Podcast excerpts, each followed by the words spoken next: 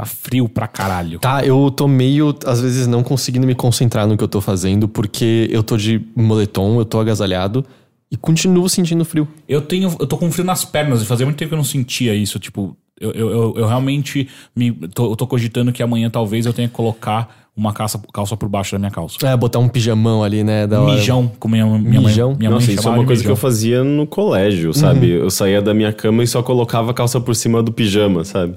É, exato. É, é a mesma Era coisa. o- a única solução. Ninguém ia ver mesmo.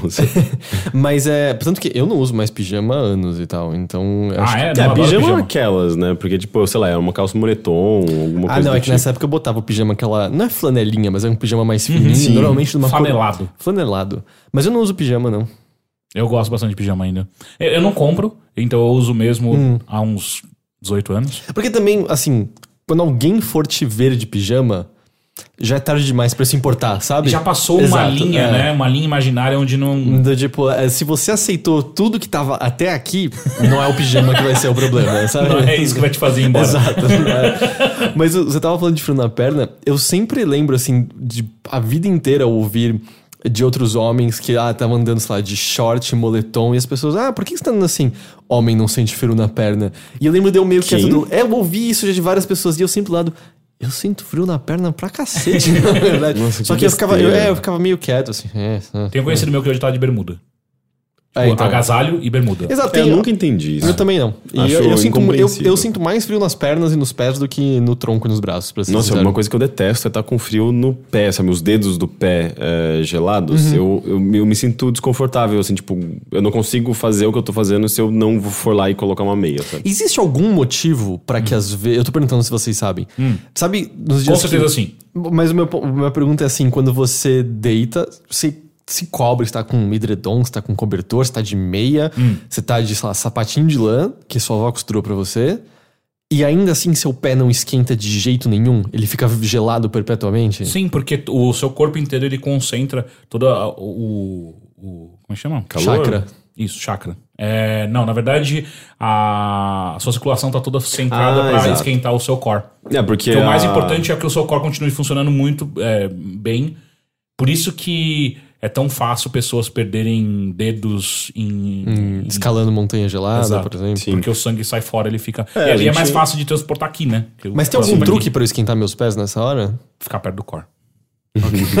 Não, mas é, por isso que a gente coloca os, os pés e as mãos, sei lá, tipo, debaixo do travesseiro, ou tentar. Se você tá dormindo com é alguém, você se coloca os dor- pés dur- embaixo do travesseiro? dormindo abraçadinho. Quando você tá Como é que- dormindo. Você põe o pé perto do core, então, é isso que tá dizendo. A gente descobre que o Rick consegue fazer aqueles negócios de voguing, saca? Aquele Ele, core. é, ele era a garota da propaganda do biju, biju, ora. Que, Que porra é essa? Eu, isso me. Você você abriu uma, uma portinha da minha memória, mas eu não Era, faço ideia. era uma do- propaganda de amaciante que era. Caralho, que era uma garota que era Mano. contorcionista. E é tipo, ah, a mãe da, sei lá, Juliana tem que usar o amaciante pra que as roupas fiquem bem confortáveis, porque ela precisa se dobrar muito. E ela se dobrava e era do Mon Biju, acho que é isso. E aí ela terminava dobrada falando biju, biju, ora. Esses... Mas por que ela fala rap? Essa parte eu não sei. Então, mas eu lembro disso, que bizarro. Eu acho que quando eu era criança eu ficava imitando, sabe? E, enfim, memórias que vêm sem, sem você esperar. E a culpa é do Heitor, né? Pra variar. É o Heitor que sempre traz esse tipo de coisa completamente Pois é. absurda. Mas a memória do Heitor, a gente sabe que ela é infindável, né? Será que o Heitor foi capaz de comprar.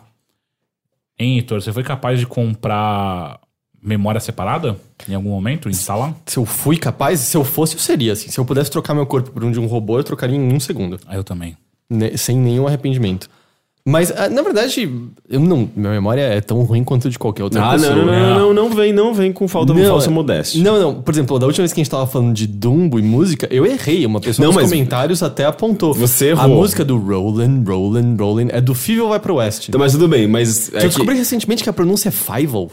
Ah, isso eu sabia. Eu não sabia, eu sempre falei Fível. Então, mas é, é, é, talvez você tenha um problema de lembrar da memória da maneira correta, de, de fato, como, como que é a o coisa de memória, basicamente. Não, não. É sim, tipo, cara, mas. você lembra quando você tinha 5 anos? Ah, eu lembro que eu era um jogador de futebol. Não, mas tudo muito, bem. muito não, mas não chega a ser tão exagerado. É, é ainda assim, era uma animação. Porque senão tudo que meu avô tem é um probleminha de memória. Mas ainda assim, era uma animação, aí os, os dados só cru- se cruzaram com outras coisas relativamente parecidas. Mas ainda assim você via com muita clareza alguma informação sobre Ah, aquilo. Não necessariamente precisa, mas ainda assim, era uma informação. Mas e tá aí. é, no, pra mim é só um- uma grande neblina, sabe? O, o Rick acabou de provar pra mim que existe uma possibilidade de eu simplesmente ser conhecido como uma boa memória se começar a inventar coisas que parecem muito realidade. Fala com convicção. É, falar é o com- que você faz às vezes. Eu faço com é, bastante frequência, inclusive. Mas, mas pra mim. Mas é- eu realmente tô acreditando, eu não tô falando só pra tipo. é como o George não- Costanza fala, né? Não é uma mentira se você acredita nela. mas, é, mas é que eu acho que existe uma. Quando, quando existe alguma memória, eu acho que já é alguma coisa, sabe? Não sei se é boa essa memória, mas já é alguma coisa. Pra mim é, é muito comum simplesmente não existir memória, sabe? Tipo, eu vejo filmes, passa uma semana, duas semanas, às vezes eu não lembro do filme, de Mas nada. sabe que isso me leva a um estado meio de aflição perpétuo, quando eu especialmente tô lendo coisas em que eu, por exemplo, eu tô lendo alguma coisa importante sobre a história de alguma coisa ou sobre um fato e eu do tipo, tá, eu quero reter esse fato, porque esse fato é um argumento importante pra alguma discussão que eu porventura possa vir a ter. na internet.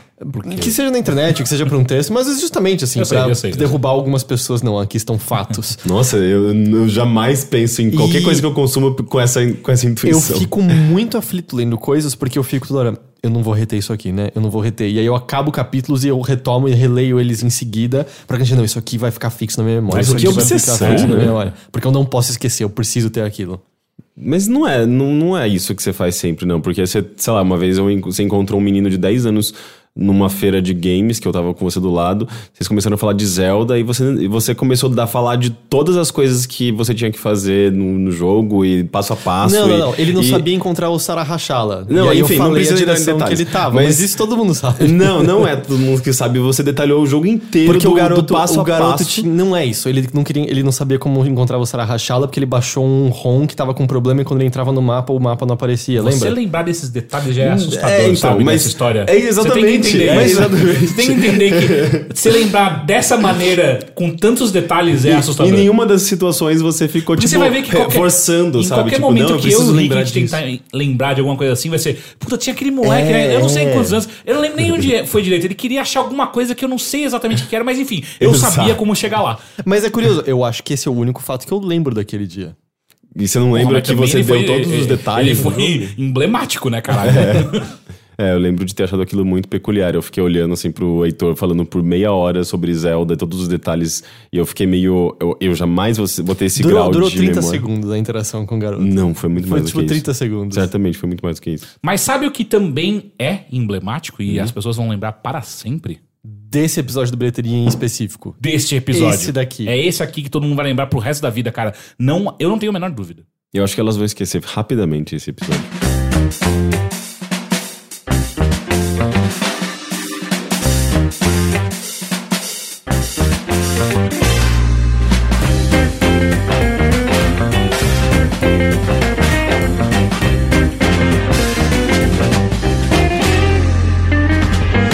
Esse bilheteria é. Ih, caralho. Parecia que você falava um patrocínio. É, eu também, eu também. Eu errei o tom. É nesse nível, eu errei o tom. Mas enfim, esse é o Bilheteria, o podcast de cultura do Overloader. Meu nome é Caio Teixeira. Eu estou aqui. Ele esqueceu como presente. Eu estou aqui com. Aí sabe por que, que você Henrique tá... Sampaio. Heitor de Paula, sabe por que você tá torto? Hum. Porque você não falou olá. Olá! E aí, todas as palavras que vêm em seguida não vieram depois. No, no final a gente descobre que o olá é um mantra meu, né? É, não, é como assim, é falar, ou me recita os três. ah, a sequência de três números penúltima do seu CPF.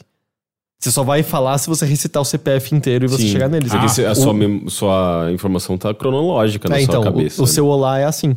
É, e eu sempre fico espantado quando eu vi em filmes a, a polícia virando pro cara pra ver se ele tava bêbado, dizendo fala o abecedário ao contrário. Nunca. Eu, eu- Não, nem é se eu tivesse horrível. completamente É, sóbrio. exato, eu sóbrio é Impossível. Z, Y. A, B, C, D, F, G, H, J, K, L. Eu, tipo, eu não sei, eu não consigo fa- fazer o abecedário Eu acho que são pessoas. é, mas- é que tem umas coisas assim nos Estados Unidos, né? Do tipo, eles são educados a saber qual é a, a direção pra onde eles estão indo, né? Tipo, eles se, eles se locomovem meio, tipo, não como a gente, ah, vira à esquerda, vai reto 100 metros, vira à direita. Eles vá a leste e depois vire a. Ah, é? Não norte. sabia disso. Assim, pra caralho. Tanto que é, tipo, todas as ruas lá é norte não sei o quê. E west porque as pessoas sabem em qual direção nos pontos cardeais elas estão na cidade. É, é o inferno. É, mas enfim, eles, eles sabem isso. e logo em seguida eles usam milhas e. Pés. Pés, sa- sabe? Tipo, vocês não merecem meu respeito. E eles, ele, tem umas coisas meio diferentes, né? Eles fazem muitos concursos de, sole, eh, de soletrar e É, o Luciano assim. Huck faz muito sucesso Não, lá. mas a gente não. Eu não lembro de, de ficar soletrando, de fazer ditado de soletrando palavras quando eu era criança. E, e eu já, já, já vi. Eu, eu não morei nos Estados Unidos, não fui educado em inglês. Mas eu. Desculpa, eu fui É, educado bilíngue. Você não é que nem a Luciana Gimenez. Não, é a Sasha. Mas é. Eu já vi em tantos. Aí você tem essa filmes. memória, tá vendo que coisa estranha? Olha Mas a memória que você tem. continua. Não, gente, é minha cultura pop. É, mas daí, tipo, sei lá, tem muitos filmes e séries, e não sei, tipo, eu já tive muito contato com isso de crianças, é, spelling, sabe? Eu, eu tenho, eu não sei se é por isso, mas eu tenho uma hipótese.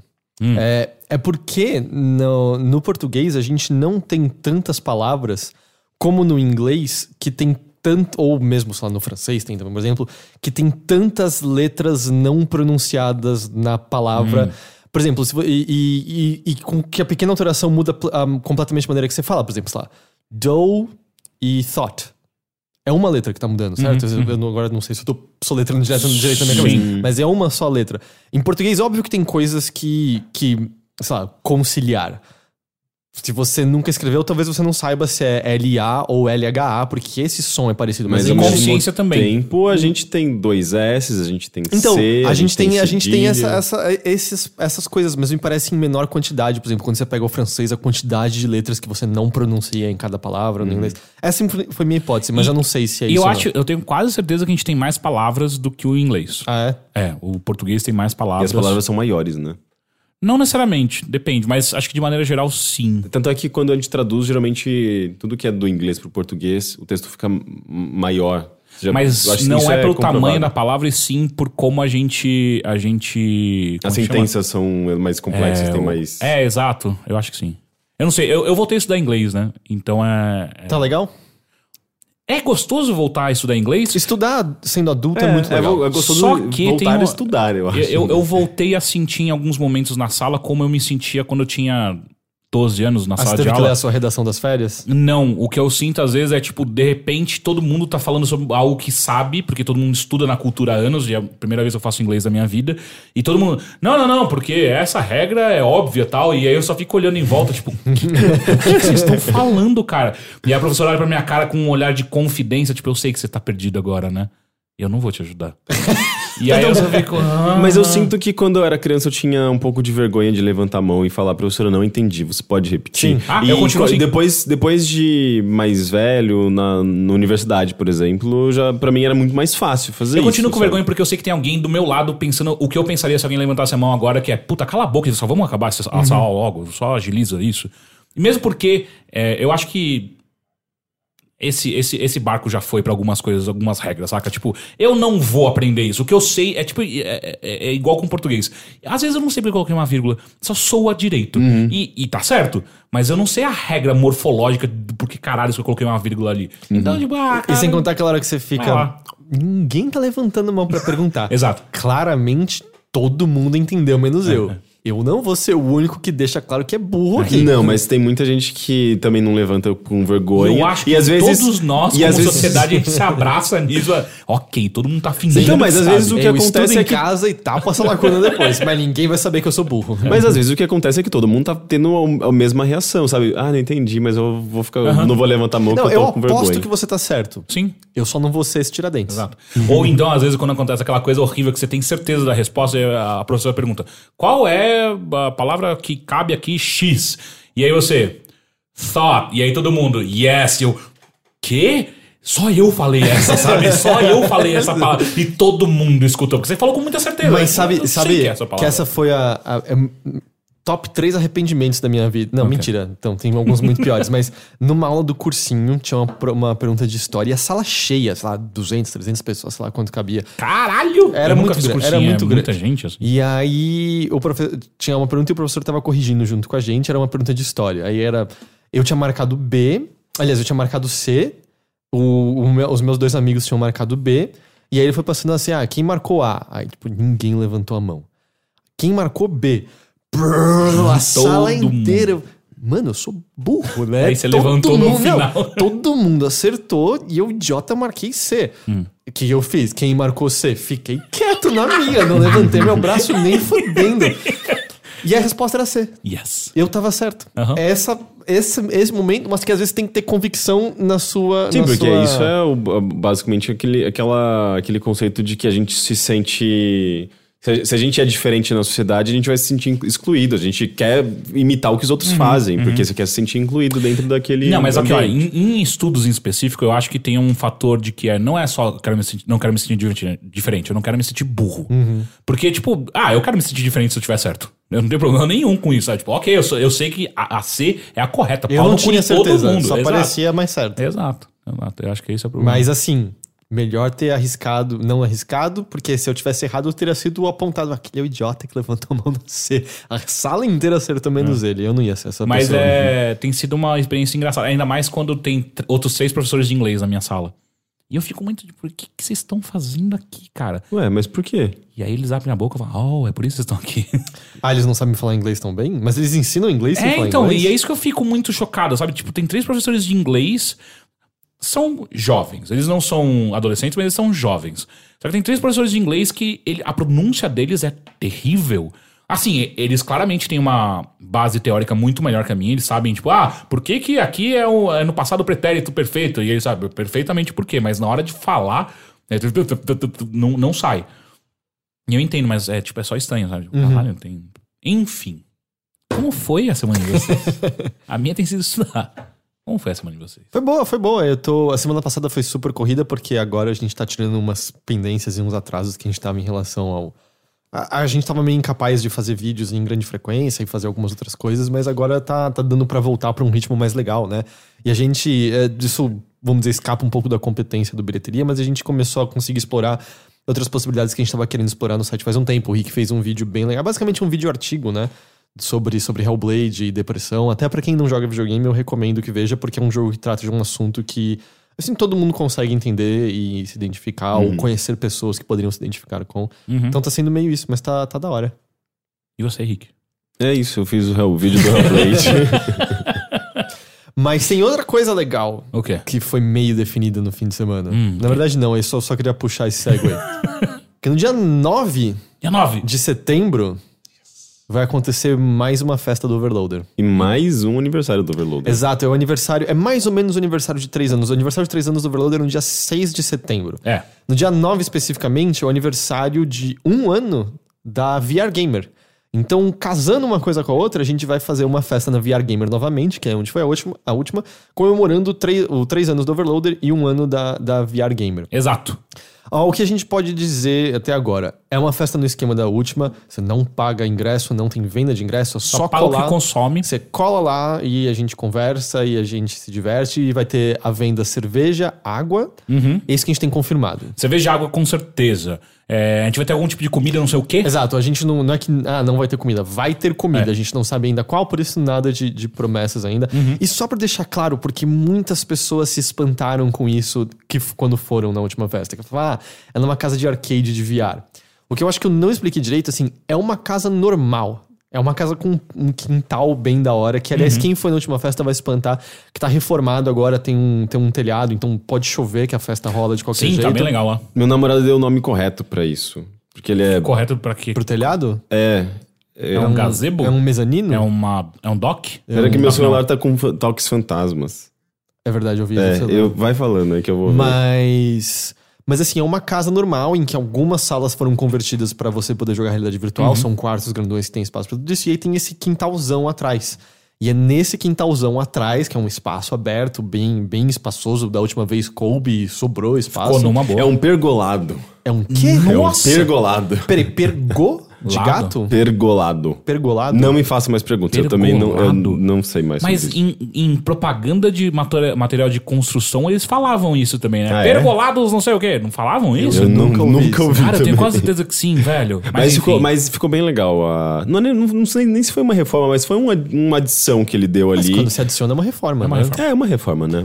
E o que, que eu falei? Ah, então, e aí então tem esse espaço, então assim, é, não, é, não é que é uma festa no meio das pessoas jogando realidade virtual, não. É um espaço ali de boa e quem quer pode jogar realidade virtual. Sim, é, fica casa. separado, dá pra você ir até, o, até as salas, jogar um pouco, voltar, tomar uma cerveja com a gente e por aí vai. Então, Ah, assim, só pra você já reservar a data, no dia Sim. 9 de É setembro. um sábado. É, dois dias depois do feriado do 7 de setembro. Pode ser que você tenha tido feriado alongado. Eu, não sei como funciona em cada trabalho, não, em Uhum. cada escola.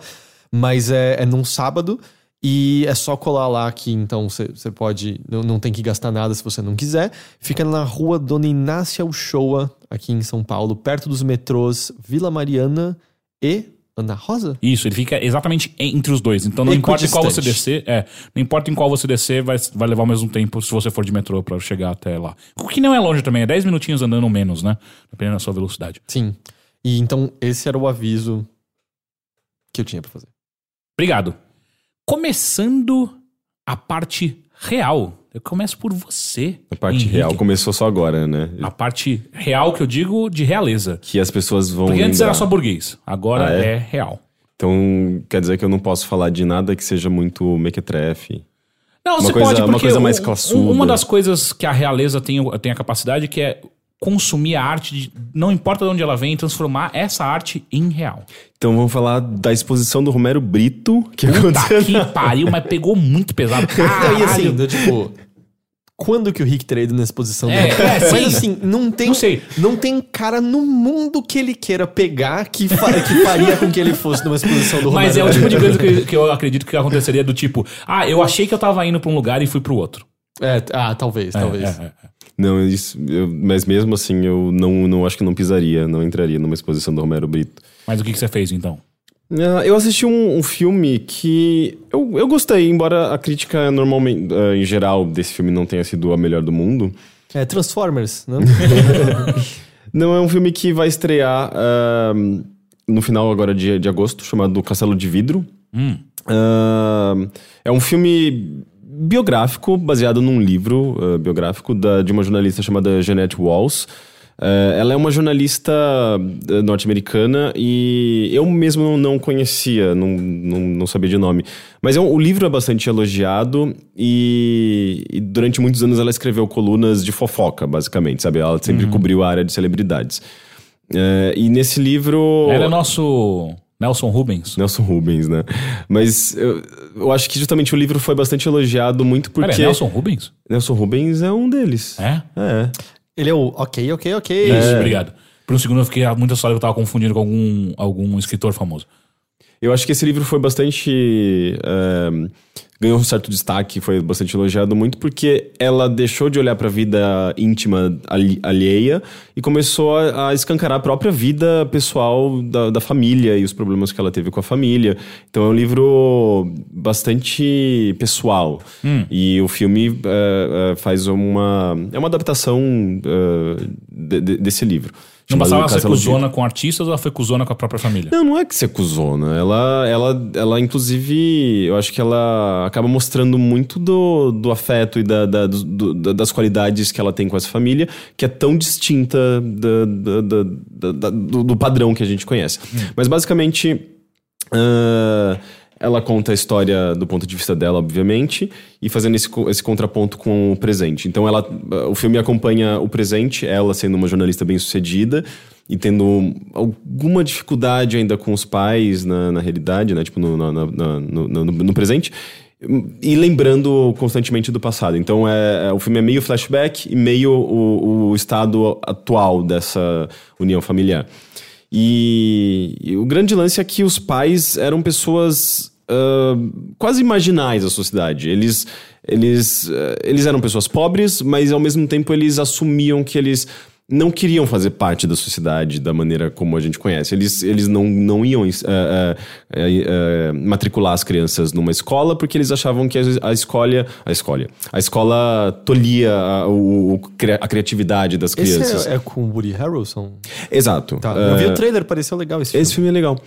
Ah, inclusive, os atores são Woody Harrison, que é o pai, a Brie Larson, que é a própria jornalista no, no presente, Uh, e a Naomi Watts, que é a mãe. Uh, e além do, de um outro elenco, tem os filhos, né? São várias crianças. ele E todos, lembra- o elenco é maravilhoso. O tom inclusive. me lembrou um pouco o Capitão Fantástico, um É, pouco. eu acho que tem um pouco de Capitão Fantástico, tirando que o Capitão Fantástico ele é meio, meio tem um tom mais mágico assim. Ele não mágico, mas ele tem aquele tom um pouco Wes Anderson, às vezes, Uhum. assim, de é sério, mas rapidamente, às vezes, deixa de ser, sabe? Você Sim. nunca sabe quão, quão a sério cada momento deve ser levado ou não. Entendi. Esse filme eu acho que ele é mais realista e ele não tem um, um toque de humor, assim. Ele é mais, ah, mais pé, no, chão. é.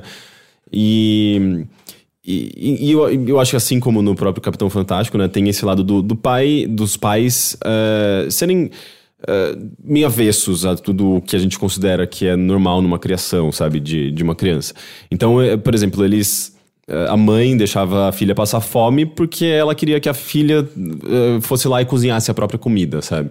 Eh, Só que ao mesmo tempo tinha um lado de responsabilidade, de irresponsabilidade. Tinha um lado de eu não tô afim de cozinhar agora pra essa menina, sabe? Então, não era só um... Então, é, Um quase, ensinamento. É, o- é, é quase como se eles é, é, utilizassem esses ensinamentos como desculpas pra é, olhar pro próprio umbigo, sabe? Eles eram pais é, meio irresponsáveis e meio é, com algum propósito de é, verdade, não é sabe? só pedagogia, tem um Exato. pouco ali de, ah, sei lá, Sim. dá-se um jeito nisso. Tanto é que o filme começa com uma garota é, é, é, pegando fogo, basicamente, que é a própria jornalista. Ela vai cozinhar salsichas, porque a mãe não estava querendo cozinhar para ela naquele momento.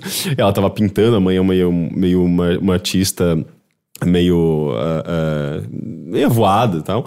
E, e e a garota decide cozinhar as salsichas e leva, coloca um banquinho na frente do fogão e o vestido dela pega fogo. E ela sai rolando pegando fogo no chão. E daí você tipo tem um, essa, essa coisa de caralho isso é muito sério mas ao mesmo tempo a cena é meio bizarra é meio eu acho que talvez o, o o pouco que ele tem de cômico vem dessa esquisitice, sabe? Tipo, de, de você não saber se aquilo é pra ser. Pra, se, é- se você deve rir daquela tragédia ou não, sabe? Porque tem várias sequências, várias cenas completamente absurdas, assim, tipo, de como que essa família deixou isso acontecer, sabe? É, mas eu não, eu não ouvi risos na- no cinema e eu mesmo não achava necessariamente engraçado, mas eu, eu acredito que algumas pessoas podem achar engraçado pelo absurdo. É, mas o filme ele vai ele vai ah, se desenvolvendo a partir dessa, dessa premissa de uma família que não se encaixa na sociedade e, e tenta vida, ah, uma vida quase meio nômade, né? Tipo, em, em casas bem pobres, no interior, acho que de. Não sei se é Virgínia, acho que eu tô com Virgínia na cabeça por causa de Charl- Charlottesville, mas ah, no interior dos Estados Unidos. E. Mas você vê que os pais são pessoas inteligentes, sabe? A, a mãe conhece tudo de, de arte, ela mesma é uma artista, ela tem, ela tem uma, uma visão bonita sobre arte. O pai é, é um cara que. Ele, ele entende um pouco sobre engenharia. O nome do filme, inclusive, se chama. é, o filme se chama Castelo de Vidro, porque o pai ele, ele quer construir um castelo de vidro com, com a filha, né? Inclusive a, a, a personagem da Lars da, da Brie Lar- Larson, eh, que é a, a protagonista, e, e eles têm ideias, né? Tipo, ah, o castelo vai ter um, um, um painel solar que vai gerar energia para casa e tudo mais. Só que esse grande projeto nunca é feito, porque o pai é meio que. Isso representa muito o que é o pai, assim. Ele, tem, ele é muito genial, só que ele empurra as coisas, ele nunca produz nada que, que vai gerar de fato sustento para a família. Ele, inclusive, é, é, é, é bastante egoísta, assim, tipo, de, de conseguir dinheiro e não dedicar à família, sabe? Então. É, o trailer mostra algo como ele troca de cidade quando é conveni- conveniente pra ele, Exato. se os filhos estão firmando raízes, têm amigos ou não. É meio que ele precisa de um novo emprego, ele vai pra outra cidade, leva todo mundo e dane-se. Sim. E por mais que é, é, a família tenha um, um laço de união ali, é, existe um afeto, você percebe isso, sabe? Tipo, eles, eles têm uma, uma conexão muito forte, eles têm uma, alguns ritos muito próprios. É, tipo, eles uivam quando estão juntos, é, tipo, umas, umas coisas meio animalescas, mas é bonitinho, tá? Tipo, sei lá, tem uma hora que é, ela, justamente, a garota que vai pro hospital depois de, de, é, da- da- das queimaduras. É, o pai tá chegando e, e- e ele começa a uivar no corredor e ela uiva na- no quarto pra dizer, tipo, ah, eu tô aqui? É, é meio absurdo, mas ao mesmo tempo dá pra entender como essa família peculiar consegue ter esse, esse, esse laço, esse afeto. E existe algo meio romântico que, mesmo você reconhecendo esses problemas, você acaba tendo um desejo de fazer parte dessa família também? Você sentiu isso? Eu não sei, porque ao, ao mesmo tempo que você vê a, o afeto e você vê a união, você vê as coisas bonitas que acontecem nessa família, você também vê o quão desastrosa ela é, sabe? Então eu prefiro ver, eu acho que de, de uma certa distância mesmo. É que o Capitão Fantástico, eu sinto que ele tem isso, assim, você vê os problemas, mas você fica. Eu, eu queria ter sido educado por esse cara, sabe? Eu quero caçar animais com facas, eu quero arrancar a pele da minha, do minha própria presa e, e cozinhá-la no fogo, sabe? Uh, e, e, e, é, e é curioso, assim, como, de fato, assim, tudo, a, a pobreza da, do, da, da família, o fato do, do pai não ter dinheiro para comprar presente para os filhos, ele utiliza disso como, sei lá, desculpa para dar estrelas para os filhos, sabe? Tipo, então, ah, escolhe alguma estrela. Ah, minha estrela vai ser aquela. E ele, de fato, entende sobre constelações. Ele vai lá e explica o que é aquela estrela e e é meio que ele consegue transformar um, um, um, problema, que é o fato dele não conseguir comprar um presente pro filho, num, num presente bonito, sabe? Tipo, e, a, e, a, e a, aquela estrela sempre vai ser daquela, daquela criança, sabe? Ela vai encontrar aquela estrela no céu. Então, tipo, tem esse lado muito, de certa forma, quase meio mágico do, do filme também. Só que ele acaba rapidamente uh, se focando nos problemas que, que isso gera, né? Tipo, a, as crianças vão crescendo e quanto, quanto mais elas entendem do mundo, quanto mais elas começam a ter contato consigo própria, formar uma identidade, mas elas percebem que elas precisam sair dali, elas precisam viver suas vidas e ir atrás das, de, de, de universidade, daquilo que elas realmente gostam. E os pais percebendo que eles nunca vão conquistar uma, alguma coisa muito grande na vida, eles, eles têm medo de que os filhos os abandonem e eles acabem não tendo, uh, inclusive, dinheiro, porque os filhos começam a sustentar os pais depois de um certo tempo, né? A, a, a família. Então, isso acaba se tornando um grande conflito no filme, né? Tipo, a, o crescimento dos filhos e a necessidade deles de fugirem dali, porque eles não vão conseguir se tornar ninguém se eles continuarem ali. Uh, e, e, fazendo esse contraponto com o presente, uh, é o momento em que a, a protagonista ela precisa uh, aceitar o que a família é, porque ela no presente você vê claramente o quão afastada ela está dos pais, né? Sendo que os pais moram basicamente na mesma cidade, eles ocupam um, um prédio, eles moram numa ocupação, né? E, eles, enfim, encontraram um jeito de sobreviver dentro numa, numa cidade, cidade grande, no caso, Nova York. Então é, é muito sobre ela aceitar que as origens dela e aceitar que ela, ela veio de uma família pobre, uh, num meio no qual agora ela, ela é rica tal, mas ela precisa uh, uh, aceitar para si própria de que ela não pode olhar para. aliás, ela não pode simplesmente fechar os olhos para as origens, para o passado, sabe? Ela precisa entender que aquilo faz parte da identidade dela, da vida dela. Então é muito sobre esse conflito, sabe? E, e eu achei lindo o filme, sabe? Tipo, tem, tem algumas cenas muito bonitas. Uh, sei lá, tipo, eu fiquei bastante emocionado. E, e, eu acho que tem muito. Não sei, eu, por exemplo, eu, eu sou uma pessoa um pouco afastada da família, sabe? Tipo, de. Uh, por conta de sexualidade, de. Muito também, tipo, de. Ter um pouco de medo de me abrir para as pessoas da família, porque você não sabe como as pessoas vão reagir. E também tem uma questão de. Sei lá, eu gosto de uma coisa muito específica que não bate com nada com o que minha família uh, gosta, ou, enfim, diferenças culturais. De, Eles gostam diria. de dream pop. então, eu acho que muito por isso eu também acabei me identificando bastante com a protagonista, sabe? Uhum. Tipo, esse lance de... Uh, não, não, importa o quão diferentes eles são, não importa o quão... Uh, uh, sei lá, tipo, o quão distantes eles estão da sua vida, ainda assim é, é, de onde você veio, sabe? Tipo, é o seu sangue. Você saiu então... do cinema e ligou pros seus pais? não, pior que uh, desde, desde o meu último dia dos pais eu falei mais com meus pais mesmo. Uh, mas. Mas eu gostei, eu gostei bastante. Eu, eu consigo entender também um pouco das críticas. Existe um certo sentimentalismo nesse filme. Uh, tem horas que que ele parece se forçar demais ali, filme para tentar ganhar Oscar, sabe? Uhum. E eu acho que não, não deve nem concorrer a nada. Mas uh, eu, eu ele, ele, parece forçar bastante essa carga de filme de Oscar, filme dramático. Você começa a sentir ele meio melado, assim. É, é ele é um pouquinho melha, me, me, melhado, melado. Até por conta da. A trilha sonora eu acho muito bonita, mas. Mas, ah, não sei, assim, tudo parece que. que, que tem. que converge para por uma coisa que já. por uma formulinha, sabe? Fórmula, fórmula de filme dramático. Então, eu acho que nesse ponto talvez que ele peque, assim. Mas eu acho, eu achei. Eu gostei bastante em geral. E olha que eu, sei lá, eu gosto de filmes dramáticos também. Mas uh, eu, eu, eu, recomendaria ele. O Castelo de Vidro. Ele estreia, eu acho que no dia 25 aqui, aqui no então, Brasil. Da, essa semana. Essa, essa semana. então. Exato. Legal. E mais alguma coisa? Ah, não, acho que foi isso. Legal. Pack yourself a favorite blouse. Take a withdrawal slip. Take all of your savings out. Cause if we don't leave this town, Heitor, Oi, tudo bem? tudo bem? E o seu final de semana? Foi dentro de um castelo de vidro? Não. Você já viu um castelo de vidro? Ele não. viu a Casa de Vidro, provavelmente. Casa Aquele de vidro é um, filme? é um grande É, filme. tem um filme Qual é o chamado... filme? É, é um filme bem ruim, de uma garota. Não, é bom esse Não, é filme. bom. É bom, Peraí, é, um, qual- é um suspense bom. Não, não, pera, pera, pera. Eu tô confundindo casa- a casa de vidro com a casa de areia.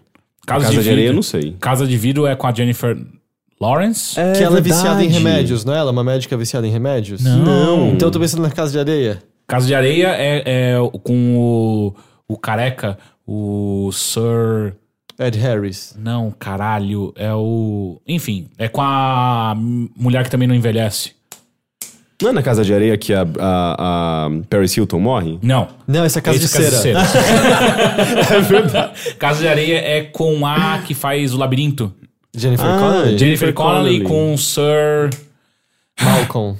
Enfim, é Casa de E Vidro. qual é que eu tô pensando que, Pô. são, que é, uma, um- é uma garota e um garoto que são adotados por uma família? É, é a Casa de Vidro. E, a, Casa de e Vidro. aí a esposa ela é viciada em antidepressivos, É, e mo- não, é, em morfina, se eu não me Eu engano. não acho lembrava que dessa é alguma parte. coisa assim. Mas é a Jennifer Lawrence. Mas, é, mas é legal a Casa de Vidro. É legal. É, eu lembro de não gostar. Eu acho que é um suspense Tudo bem, eu não gosto de você, eu acabei de lembrar disso. Oh. Mas não é muito louco, porque a, a partir, o vidro é feito a partir da areia, não é? E a cera é feita a partir de vidro. E tipo, House, House- Claro, House of. Glass, House of Glass é uma expressão, do, tipo, é quase como o nosso teto de vidro, assim? Não sei. do- Tipo, porque tem a música do Blonde, House of Glass, Mas né? aqui. E tem a música da, da Peach, né? Teto de vidro. É. É, é. Inclusive e a a Peach Peach. é a nossa Deb Harry, Exato. né? Obviamente. É, mas só que eu acho que a casa de vidro é mais literal mesmo, porque a casa lembra que ela era cheia de vidro e dá pra Sim, ver sim. os É. quartos. É, porque, e, mas era o filme sobre tal. É, é quase um panopticon, né? Vendo tudo. Panopticon. É, Era aquela ideia da prisão que era também tudo de vidro, e aí meio que os próprios prisioneiros Se policiavam vigiavam? os outros prisioneiros. E aí, Ah. aí já era uma discussão sobre o fim de privacidade e observação. Isso Olha é só. filosofia francesa, não é? Eu não sei, eu estudei em geografia na escola. Não, mas tem, tem um filósofo francês que escreve sobre monitoramento, prisão, eh, enfim, e, e envolve isso. Mas, bem, Enfim, eu você queria... esteve num panopticon ah, bom, todos nós estamos o tempo todo, né? o tempo todo. O tempo todo, cara. Eu, eu cada vez estou ouvindo mais histórias que o Matheus tinha comentado de pessoas que só falaram sobre interesse num produto sem nada Ah, isso ligado. aconteceu ontem. E aí elas entram no Facebook e o produto tá Aham. lá. É claramente. Ele tá- tá- ele tá escutando agora. Celulares estão ouvindo, gente. Do tipo, vamos lá, vamos. Você tá com seu seus celulares estão aí, sim, né? sim. Porque eu tava querendo comprar um dildo de 20 centímetros. Ah, não, mas isso já ele já mostra todo dia Não, tá. No meu, no, no meu Facebook, não. Vamos lá. Dildo de 20 centímetros. A gente tem que olhar? Não, não vai ser agora, mas se aparecer, eu mando uma foto pra todo mundo depois. Tá bom. E o meu, ele... Apareceu salsichas pra mim. Aqui, o... O meu OK Google tá ligado. Ih, falei. Ele tá ligado porque eu tive que resetar meu celular e daí é, as configurações padrões é com o- o- a porra do Google ligado. Então ele tá, tá ouvindo o tempo todo, Sim. que eu não gosto. Entendi. Mas Mas, eu, enfim. eu queria falar de um filme hoje. Ah, É, até foi uma sugestão do Thiago Fonseca, ele mandou um e-mail baseado depois no, no- do antepenúltimo episódio de bilheteria, quando você não tava, eu conversei com o Rick de um documentário que eu tinha visto sobre o processo do Hulk Hogan contra Gawker e ah sim, esse é, Nobody, Nobody Speak. Speaks. Sim. E, e ele tinha recomendado e eu fui assistir esse documentário chamado Get Me Roger Stone. Hum, É, você não assistiu? conheço. Não. Ah, tem no Netflix. E o Roger Stone, eu espero que eu esteja lembrando o nome dele corretamente, porque seria vergonhoso, mas eu acho que é Roger Stone mesmo. Ele. Ele é meio que a figura, junto dos seus, os seus sócios, mas em grande parte ele, que criou o lobbying moderno nos Estados Unidos. Oh. É. Ele é um cara que tem uma tatuagem do Nixon nas costas. Ah. Caramba. Ele ia no, no- no- nos comícios lá do, do, do Nixon e tal, e via nele uma figura assim incrível. E Ele, ele, é tipo tá- aquele deputado que tem o Temer. É, né? É, mas claramente mais, Mais inteligente, inteligente. e Yeah. assim, ele. Esse cara moldou boa parte da, da história moderna dos Estados Unidos, assim. Ajudou a moldar, vamos dizer, pelo menos. Porque ele via no Nixon o, a capacidade de você se reerguer mesmo depois da, da derrota, sobre como era o importante é você nunca se deixar é, cair no chão. Eu não sei da história dos Estados Unidos. O Nixon é tipo. O Nixon é o presidente É do Watergate. É, ele Ah, foi, ok. ele foi, acho que o único, né, que sofreu. Ele, ele teve que re, Ele renunciou renunciar porque Ele ele, renunciou. ele ia ser o primeiro a ser impeachmentado. Impeachment. É, e, e porque teve justamente Igual invasão- o Bill Clinton, também foi o renunciado. é, Ele também mas o renunciou. dele foi por conta do escândalo sexual. Sim, né? sim, sim. Eu digo, nenhum foi impeachmentado Ah. porque eles renunciaram antes. Mas. Mas esse é um cara que ele pode estar ligado na, na, na política, vamos dizer, do lado. Assim, lado conservador, mas ao mesmo tempo hoje em dia ele se declara mais libertário, porque ele é pró-casamento gay, ele é pró-liberação das drogas.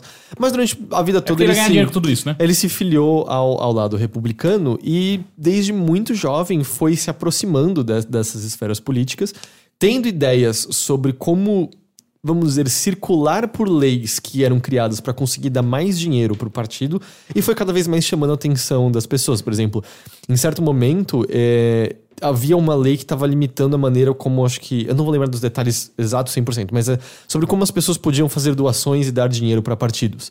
E aí ele cria o que eles chamavam de, acho que é Nick Pack, se eu não me engano, que é o proto Super PAC que a gente tem hoje em dia nos Estados Unidos, que era a maneira justamente de criar meio que comitês que representavam um certo grupo e pegavam doações de várias pessoas e aí conseguia doar para esse candidato. Então, assim, ele foi criando isso e conseguindo ter uma influência grande na esfera política, levando pra frente os candidatos que ele estava apoiando. Inclusive, o Brasil deve ter copiado isso, não? Porque a gente. Como que é o sistema atual que, inclusive, estão tentando. Tão tentando ah, Não, não, o distritão não tem nada a ver com isso. Não, mas tá, a gente não tem mais agora financiamento de empresa privada no. Quando que, mas até Isso foi pouco recente, é, tempo, foi até, pouco tempo, a gente tinha. E eu acho que o modelo surgiu dos Estados Unidos, talvez. Aí eu, eu já não sei o suficiente. É, eu também não. O que a gente tem agora é que eles estão querendo né, que aumentar a verba do dinheiro público, que é direcionado. Tava até o Gilmar Mendes hoje falando que 3 bilhões é pouco. É, é, é. Uhum. o, o- minha, a mão, na- minha mão na cara dele também é pouco. Eu concordo. Esse filha da puta. E, e, e- mas era, era tá permitido no momento doação de pessoa pessoa física, né? Por isso que todo mundo tava até criticando que candidatos ricos têm mais chances porque eles Sim. têm. Mas enfim. Ahn, e ele começa a conseguir cada vez mais, mais influência. E além disso, ele é o, o, tipo, o filme é pontuado pelos ensinamentos Stone, que é tipo os ensinamentos das regras que ele segue. E ele é um cara que fala: moralidade é fraqueza. Não tem por que seguir essas coisas, sabe? Ele falou: o importante é ganhar. Se as pessoas te odeiam, ódio é força pra você. Dane-se o que as outras pessoas acham de você. Yes. É, mas ele é um cara que, se você virar e falar assim, nossa, que escroto, ele vai ficar feliz com isso, entende? De, tipo, eu, eu sinto que parte do filme é meio. Não, essa vitória não, Não, dá pra dada, ele né? isso. Hum. E, e ele vai ganhando, vai ganhando. Então, ele- ah, perdão. E aí ele comenta que quando ele era jovem na escola, tava tendo uma eleição de mentirinha na escola que era entre o Kennedy e o. hum, não me lembro agora qual é o candidato que o Kennedy lutou contra. Mas o. Mas o ponto é que ele decide qual era o candidato que ele queria apoiar e ele ficou na fila da, da cafeteria da escola falando que o outro candidato estava propondo que ia ter aula sábado. E aí foi muito bizarro porque a escola teve um resultado completamente diferente de outras escolas que o candidato que ele estava apoiando. Ah, mas Foi- ele mentiu? Ele mentiu. Sim. E, Ah, aí, ele- ah, é. e aí, nesse, nesse né? momento, isso a gente tá falando dos anos 50, tá? É, nesse momento ele percebeu o valor da, da vamos dizer, da desinformação. É. E querer brincar, e o que eu nunca mais fiz na vida de novo. Que é- então, assim, meio que também esse modelo que a gente vê político de da propaganda política de um candidato ser também muito fortemente falar mal do outro e espalhar histórias que, mesmo que mentirosas, até serem desmentidas, já entrou na consciência de muitas pessoas, nasce meio com esse cara e as pessoas ao redor Eu, dele. eu, assim. eu acho que isso deve fazer parte da história da humanidade, na verdade. Aparentemente viu? ele, ele. Bom, pelo que o documentário fala assim, ele institucionalizou isso de certa maneira, sabe? Assim, porque o lobby ele é permitido nos Estados Unidos e ele é Então, legalizado. acontece? O lobby, o que acontece? Ele já tava tendo essas influências muito grandes com os parques e tal. E o que ele, o- um dos sócios dele começa a falar assim: ah, tem muitas pessoas ligando pra gente sobre lobbying, a gente devia ir pra frente com isso. Era legal, mas era muito mal visto. Não, sabe? Ele não era ilegal? Ele não era ilegal, Hum. era mal visto. Então é igual no Brasil.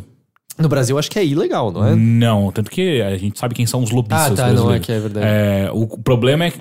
Não é o problema, né? O problema é no lobby. Mas é que no Brasil não, é, não há regulamentação nenhuma. Uhum. Então o lobista faz o que ele bem entende. E aí o que acontece é que acho que já deu pra sentir um pouco da moralidade desse sujeito que eu tô, do, do, do Roger Stone. Ele com os sócios meio. Foda-se que é mal visto, vamos inclinar isso adentro. E aí ele cria um meio que um modelo de lobbying que a gente tem, onde, tipo, inclinando a empresa dele, que ele fez com sócios, era a empresa que fazia lobbying representando um monte de ditador escroto de vários países africanos, de Ásia, coisa do tipo, porque dane-se que a gente tá lidando com esses caras, qual o problema e tal. Então, assim, ele é o cara que tava articulando muitas e muitas dessas coisas, assim. E ele ele estava ligado a vários dos presidentes que, que republicanos que entraram no poder. Eu tô esquecendo uh, o presidente republicano que veio depois do Nixon, depois do, do Kennedy também, no caso. Eu sou péssimo com a- com a história americana. Hum, Não me lembro agora o nome. Mas ele é o cara. 44? É, ele é o cara que tem. Ele tem cara de, de James Bond. Ok. É, Não é o ator? Não, ele é o cara da caçada às drogas, da guerra às drogas. McCarthy? Não, esse é o do macartismo. Ok. Do, que aí ele não Sim. era, não era presidente. Esqueci agora o nome dele completamente. Mas ele, o Roger Stone, virou, tipo, muito próximo de um dos meio braços direitos do, do, do McCarthy. Sério? Sim. Que, é- que né? era o advogado do Trump. E foi esse cara que Do pai, apresentou. Hã? Do pai. Não, não. Do, do Donald Ah, Trump. é dele mesmo? E ele que foi o que apresentou Roger Stone pro Donald Trump. E Roger Stone falava pro Donald Trump desde os anos 80 dizendo: você tem que se candidatar a presidente. Roger Stone é um dos caras por trás da campanha eleitoral do, do Donald Trump. E é- o, o- o documentário passa desde essa juventude, mostrando a influência que ele tem eh, durante todas as décadas e tal, e se concentra muito na relação dele com o Trump. Ah. É, e Então ele é bem atual. ele, é- ele é bem atual. É, ele acaba com o Trump virando presidente. E tal qual o, o E um sorrisinho dele, né? Tá, literalmente, sim. Sério? Sim. Caralho, eu sabia, sabia. E- sabia. mas o engraçado é que, tal qual o documentário do Nobody Speak, é o lance de ninguém tinha. Tipo, eles preveem, vamos dizer, a calamidade e vem, uau, a articulação que levou, vamos dizer, a, a fake news de verdade que levou o Trump ao poder. Só que acaba antes, e eu acho muito engraçado, porque ninguém tinha como prever seis meses depois o tamanho da catástrofe que seria esse governo, né? Do tipo, o próprio documentário fala sobre uma hora como o Roger Stone falando: é, não, o Steve Bannon entrando lá, ele vai ser um cara realmente articulador. Eu tava assistindo literalmente, acho que dois ou três dias depois do Steve Bannon ter, ter, ter caído fora ou demitido, porque ninguém consegue saber o que aconteceu exatamente. Mas assim, é muito, muito louco, assim. E ele começa a articular tudo muito bem. Ele faz um lance insano, que eu, eu não tinha a menor ideia, na eleição do Bush filho. É Do Bush filho ou do Bush pai agora? Mas o que acontece, eu não sabia. Nessa época, o terceiro partido nos Estados Unidos, que no caso era o Reform Party, era forte. Eles tiveram uma porcentagem alta de votos. E parece que foi graças às- aos votos da Reform Party que o Clinton levou a presidência. Porque, na verdade, a- os republicanos perderam votos para essa Reform Party. Então eles vêm e falam: Meu, a gente precisa acabar com essa Reform Party. O que o Roger Stone faz é uma articulação louca em que ele incentiva um cara que era dos. ago- enfim, ou democrata ou republicano a ir para essa Reform Party, dizendo que vai apoiá-lo. E aí, de última hora, apoia Donald Trump como presidente para a Reform Party. E apoia e faz a campanha do Trump, que claramente, em retrospectiva, ele nunca queria levar a sério. O Trump aceitou porque ele ia ganhar exposição e entrevistas, porque ele já era o megalomaníaco egocêntrico que ele, que ele é hoje em dia. E no processo ele desmoraliza a Reform Party para que ela conseguiu meio por cento dos votos no- dos Estados Unidos e antes era um negócio muito maior. Um dos caras entrevistados fala: esse movimento dele foi o que atrasou e tá atrasando por décadas o, terceiro partido nos Estados Unidos, era pra estar muito mais forte que agora, e é o que coloca Bush no poder, porque aí os democratas não conseguem voto suficiente. É tipo, é insano assim, o cara consegue fazer umas articulações muito, muito loucas. Ele é um dos caras que empurrou muito a história de que o Clinton estuprou não sei quantas mulheres e a Hillary abusava elas ah, verbal e mentalmente pra elas se submeterem ao estupro do Clinton. Ele é um dos caras que perpetuou isso. E aí depois fala, Ele tá não, vivo ainda? Ele tá vivo, ele tá vivo, ele tá entrevistado, no- ele tá no, no documentário o tempo todo e tal. Ele tá. Se você procurar, tem muitas matérias escritas sobre ele na campanha Trump. É que na campanha Trump aconteceu umas loucuras muito bizarras. Em que ele começa a campanha. E aí, rapidamente, ele sai da campanha. E aparentemente houve discussão se ele foi demitido ou pediu demissão. O Trump fal- falava que ele foi demitido, o Roger falava que ele pediu demissão. Mas aparentemente Ele não saiu. estar atrelado era parte do plano, ou de qualquer jeito o Roger Stone dane se transformou esse pedaço do plano, porque por fora ele articula pra botar as pessoas dele na campanha e continua fazendo a campanha do Trump pra frente. E muito do que ele fez foram as coisas que pegaram. Lock her up, lock her up. Tipo, muito disso era ele apoiando. É, várias das ideias que o Trump perpetuava eram do, tipo tweets do Roger Stone de duas, três semanas antes. Sabe, coisas assim? É, então, assim, ele tava lá muito fortemente. Ele, ele é amigo do Donald Trump. Então, então, assim, é muito fascinante ver o poder que essa pessoa e aqueles à volta dele tiveram na, na, nessa história recente, assim. E é um poder criado completamente da lábia, né? Completamente. Ele sabe, ele sabe pegar informação de quem ele precisa pegar, ele sabe como eh, levar isso pra Ele frente. manipula tudo isso, né? Tanto a que eu- favor do, dele e do, do, do interesse próprio e do interesse das pessoas ao redor dele. Tanto que, hoje em dia, ele aparece direto no Infowars, do Alex Jones, que é o programa, eu comentei no, da duas edições, que é um programa que tem a- até é, usado nesse documentário sobre ele bravo batendo na mesa falando: o governo tá dando água que deixa os sapos gays. E tem pessoas que vêm e o cara e levam ele completamente a sério. Quem quer Sabe saber? quem? Ah, é que eu descobri hoje. Hoje foi pela primeira vez na minha vida. Eu entrei no perfil do Twitter do Olavo de Carvalho. Ah, é óbvio. E o óbvio. Olavo de Carvalho tui- retuita a cada 10 minutos alguma coisa do Infowars. É, É, bom, maravilhoso. ele é o É. bom, o Olavo de Carvalho dizendo que foi o, o Soros que pagou para as pessoas estarem No Charlottesville. No- é, né? tipo, as, as pessoas que pô, eles decidiram como o mundo é e não querem fato nem é um velho insano. Enfim. Mas é. Pra quem quer saber mais sobre o Infowars, é, precisa saber falar inglês, mas o Oliver. O John Oliver fez um, um dos programas, o. ah, qual é o programa? Last Week Tonight. Last Week Tonight. Fez um dedicado ao Alex Jones e ao Infowars faz umas três, quatro semanas. Se entrar no canal de YouTube dele, você encontra. Eu acho que é um resumo interessante sobre. Você viu de bomba nuclear? De Vive, bastante bom. maravilhoso. Que é o Bomba Nuclear se disse com a Guerra do Coreia do Norte, Sim. né? Que é um lance que eu não sabia sobre como um dos grandes problemas da- de começar a Guerra com a Coreia do Norte não é o fato deles terem bomba atômica. É que imediatamente armas convencionais causam uma chacina gigante na Coreia do Sul, né? Do, tipo, eu não sabia que Seul tava... É coisa de menos, 100 de, menos de 100 quilômetros, não é É, isso? acho que 70, 75 ou É do, 78 tipo, do lado da... Eu não sabia ir. É, Eles simplesmente marcham e, destroem a porra da Coreia do Sul. Mas é um documentário, assim, muito fascinante de ver, então, o poder que essa pessoa teve. Ele teve, assim, as próprias polêmicas do- nos anos 90, é, expus- é, expuseram que ele participava de swings com a esposa dele, obviamente, meu Deus, que escândalo, ele foi obrigado a sair dos holofotes e coisa do tipo. Mas é, é impossível não sair disso meio, cara, é uma figura meio apocalíptica, é, né? não, eu comecei a seguir ele no Twitter depois disso, assim, porque eu, eu preciso tá, entender como o que tá saindo de uma pessoa dessa, parece, depois disso, sabe? E o lance aqui fica muito claro, assim, quando o Alex Jones fala que água tá transformando sapos em gays, eu não sei dizer se ele acredita nisso ou não. O Roger Stone, ele é o cara que você, quando ele fala alguma coisa, você sabe exatamente que ele não acredita, mas ele sabe a importância daquilo que ele tá falando. Porque, se você ele é inteligente demais pra acreditar nessa ladainha. Ele só sabe a força que essa ladainha tem, sabe? Então. Mas é, é muito curioso ver que é um. Vamos dizer, os- o ponto em que ele tava antes, os republicanos que ele apoiava antes, independente de, eu- de- da gente concordar ou, ou não com as ideias, era muito mais respeitoso, eu sinto, sabe? Do tipo, era um outro viés político, e óbvio, eles têm cagada sem fim, a guerra às drogas, a maneira como pessoas mais pobres, a maneira como pessoas negras foram é, jogadas à margem da sociedade, mas parecia que alguém tava pensando em política ainda. É muito bizarro ver, então, esse cara jogado agora pra esse lado do alt-right, estando assim com o Infowars e com o Daily Caller, acho que é isso, que é outro site. Daily de- Storm. The- O Daily Storm é o pior, pior de Sim, todos. sim. Não, é que tem outro Daily que é conservador escroto também. Não. Mas não, é que o Daily Storm é, a gente tá falando de um. Voltou, né? Ele voltou? Ele Na tinha... Rússia. Ah, tá. Mas ele não tem mais, não recebe mais anunciantes nem nada do tipo, né? Acho que não, é. é. Aliás, parece. O, o Breitbart acabou de perder diversos anunciantes Ah, e parece que tava pra perder a Amazon. E parece que se perder a Amazon, acabou. É. E eu não vou. E agora- e agora estão pressionando o Twitter, né? Pra tirar verificado de várias contas Uhum. desses alt-right supremacistas brancos e tal. Mas é, assistam. É, Get Me Roger Stone tem no Netflix. Eu acho que eu acho que vale a pena. Eu acho que é contundente pro momento que a gente tá, tava vivendo. E obrigado pela recomendação, Thiago Fonseca. E eu acho que, acho que vale a pena vocês assistirem. Legal. Mais alguma coisa? Ahn, depende. Você assistiu um filme chama, de terror chamado Bye Bye? Sim, Bye Bye Man. Bye Bye Man. Você ia falar dele Bye bye agora? o quê? Bye Bye Man. Bye bye man? É.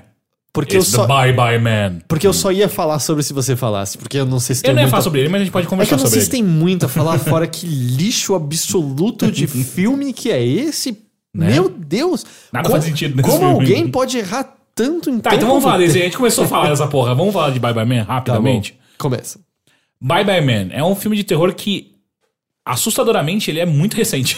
ele parece que é um filme feito, sei lá, no, começo, no final dos anos 90 e ele é de, acho que do ano passado ou Tanto desse que ano. o filme ignora a existência de celulares Sim. e comunicação via internet. Sim. Durante muito tempo você fica, ah, será que é pra passar antigamente? E aí, do nada, celulares começam a ser usados pelas pessoas. É, durante muito tempo nesse filme você não entende de- exatamente quem é que mora numa casa. O que acontece é que um casal e um amigo desse casal mudam pra uma casa onde eles encontram uma escrivaninha, uma, uma, uma mesa de. Como é que chama que fica do lado da cama? Uma- Criado mudo. Um criado mudo. Um criado mudo onde existe. Onde a, a menina descobre o Bye Bye Man. Que é tipo, só tá escrito Bye Bye Man. Só isso. o ca- é o cara que descobre. É, é, não, não é? É, não fale, não pense. Não fale, Mas é o cara pense. que ele tira o negocinho e ele vê É o cara que. É, exato. Enfim, eles descobrem essa porra. E aí o que acontece é que o filme passa a falar pra você, a, a desenhar esse universo, um no qual esse essa ideia do Bye Bye Man, ele, ela se espalha quando você pensa ou fala sobre isso. Tipo, você ouviu o nome dele, Fudeu. ele, já, tá vindo atrás. É, É. quase como ver o vídeo da Samara. exato. Ele já tá atrás de você. Então. Mas ele é o quê? Um homem mesmo? Ele é. um cara muito branco com umas cicatrizes na cara, usando uma roupinha de Dona Morte. E com um um cachorro, cachorro de CG, CG o pior horrível, cachorro é. do mundo. CG do mundo. Nossa, mas que coisa peculiar, né? É, não, e aí você fica, ah, mas por, por que, É. que é um cara de cachorro? O filme não explica. Por que, que ele tem umas cicatrizes na cara? Também o não filme não explica. E em algum momento ele também fala: Você sabe que ele está vindo quando o cachorro aparece. O cachorro só aparece do lado dele. Então é, óbvio que ele tá vindo porque o cachorro tá do lado dele. Ele tá ali. É óbvio. É, aí é tipo, ah, antes dele aparecer, você vai ver um trem. É. Ah, por que você vai ver o trem? Não sei. Ah, e ele também deixa umas moedas pra você. Por quê? A gente não vai se importar em explicar isso. nada, tudo. nada, Mas ele é só nada. então um assassino como Jason. Só que não, o assassinato que ele faz é que você começa de pouco em pouco a alucinar e perder noção do tempo e ficar louco. Então, como o Fred, Fred Krueger. Mais ou Mais menos. ou menos, é assim. porque você não tá dormindo. Por- É que assim, o. o- eu não sei lá se tem alguma morte que dá pra falar sobre, mas é que ele faz você enxergar coisas e você pode, por exemplo, se acidentar, porque você tá indo ajudar essa coisa é que você vê. quase. Ah, já sei uma, uma referência melhor. É quase igual Premonição, Final Destination, É. né? Que é tipo. A morte provoca coisas pra que você se mate no final. Só que assim, é. Eu não sei, nada acontece. Não. É do tipo, eles vão pra essa casa, eles são amaldiçoados com isso. Você, como espectador, tá vendo já, tá? Eu sei exatamente o que tá acontecendo com cada Uhum, um deles. É tipo slasher total, assim. É. Eles vão morrer num a um. E aí, não, pior que Não. nem chega tanto assim. É do tipo, ninguém nada morre e de acontece. repente todo mundo morre. É, é meio isso, assim. É, ninguém morre, tipo, nada acontece no filme. 40%. eh, 40 não, 80% do filme nada acontece. De repente, opa, a gente tem que matar alguém, né? Porque isso aqui é um filme de terror. E E aí, do tipo, nada é assustador, nada é tenso, a história só é muito ruim. Os Aí atores é- são terríveis. Os atores são muito, muito, muito ruins. E aí ele. Tipo, ele não sabe como enrolar, porque ele quer criar suspense nas alucinações aumentando. Só que é sempre a mesma coisa. É, é é sempre ele dormindo, ele vê o. Eu não sei se é o que é o hobby dele, que ele pendura ali na Sim. parede. Eu não sei quem pendura hobby daquele jeito. A primeira coisa que eu li, só tira de lá. Só É tira. tipo, Você tá ele, vendo ele ali. pendura, tira. ele pendura o hobby como se fosse uma pessoa montada na parede. Isso é assustador em qualquer contexto. É, você exato. acorda à noite e vê o negócio pendurado. E o, ba- o Bye Bye, ele aparece todas as horas pendurado ali na parede. Aliás, você se tocou, né? Que qualquer pessoa que diga até mais cara, né? Tipo, bye bye, man. É, acabou. Acabou, você tá Sim. morto nesse mundo, porque você não tem que ver a palavra, é só você falar isso. É. Porque não é como se fosse um nome, né? Rumpelstiltskin. É, são duas palavras normais da língua E, e inglesa. nem se explica em nenhum momento por que que isso virou uma maldição. Por que que Bye Bye Man é um problema. não não fala, bobagem, tipo, não conta É a, a, a, a origem disso, sabe? Ah, poderia existir algum motivo muito interessante por trás dele. Tipo, ah, ele... e Quando ele falou a primeira vez Bye Bye Man, ele morreu em seguida porque o tio, o, o amigo dele matou. Sei lá, sabe? É, ele foi amaldiçoado. Exato, qualquer É, coisa. Ele bye bye man, bravo. pai, deu um tiro nele, cara. Desde então ele não consegue lidar com isso. É tipo, não, não tem nada, nada, nada. E aí o filme só fica então tentando crescer a tensão deles vendo as coisas e cada um tá sofrendo de uma maneira distinta. Aliás, qual é o motivo de logo na primeira vez que tem a presença dele, o aquecedor quebra e sai uma fumacinha? Tss. Acho que é pra você falar bye. Ai, sei lá. É, no, é, no, no, tipo, Eu não é uma sei. cena que tem no começo, assim, o aquecedor quebra, sai um gás e fica, ah, eles, eles vão ficar envenenados por conta disso. Não. Nunca mais é retomado. Eu não sei. Eu, eu Eles não- esqueceram Eu no não sei o que, que é. Ah, não, eu acho que eu sei o que é. é. Tá relacionado ao final do filme. O que, que tem no final? É spoiler pra caralho, mas, Mas tá que, de relacionado. ao- aquecimento? No... É, é, é. Mas agora que eu lembrei. Eu lembrei. Eu não tô me lembrando. Tem uma ligação. É tênue. e- Ok, eu e não- é é, justificada, mim- mas. Aí, e aí na- nada acontece até que ele vai pesquisar na biblioteca da, da faculdade, sei Aham. lá. E aí ele consegue descobrir o, o- descobrir assim a, a história de um jornalista que investigou o caso. Que não é nem a história de origem. É só um é- cara que morreu. E aí descobre, é tipo, ah, meu Deus, eu descobri agora, eu preciso atrás das pessoas. E ele vai atrás de uma pessoa que deveria ter informação. E ela conversa com a pessoa que tem informação literalmente. Não, eu não tenho, meu marido só nunca me falou o nome dele, por isso que eu tô vivo até hoje. Ele, ah. Ah. Ele, ah, mas e se eu não tiver medo? Ah, deu certo.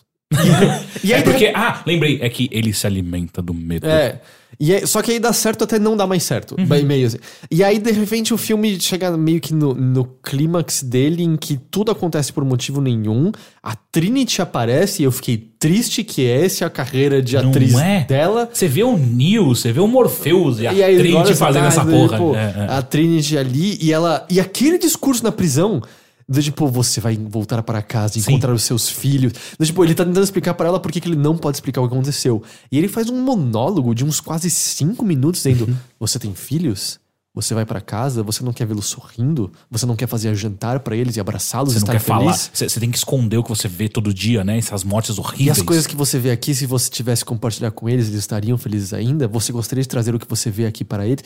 É tipo, cara, ele, ele, está acha que na ele prisão porque ele é o único suspeito de uma, da morte de uma pessoa. A, a, a policial escuta toda essa monova.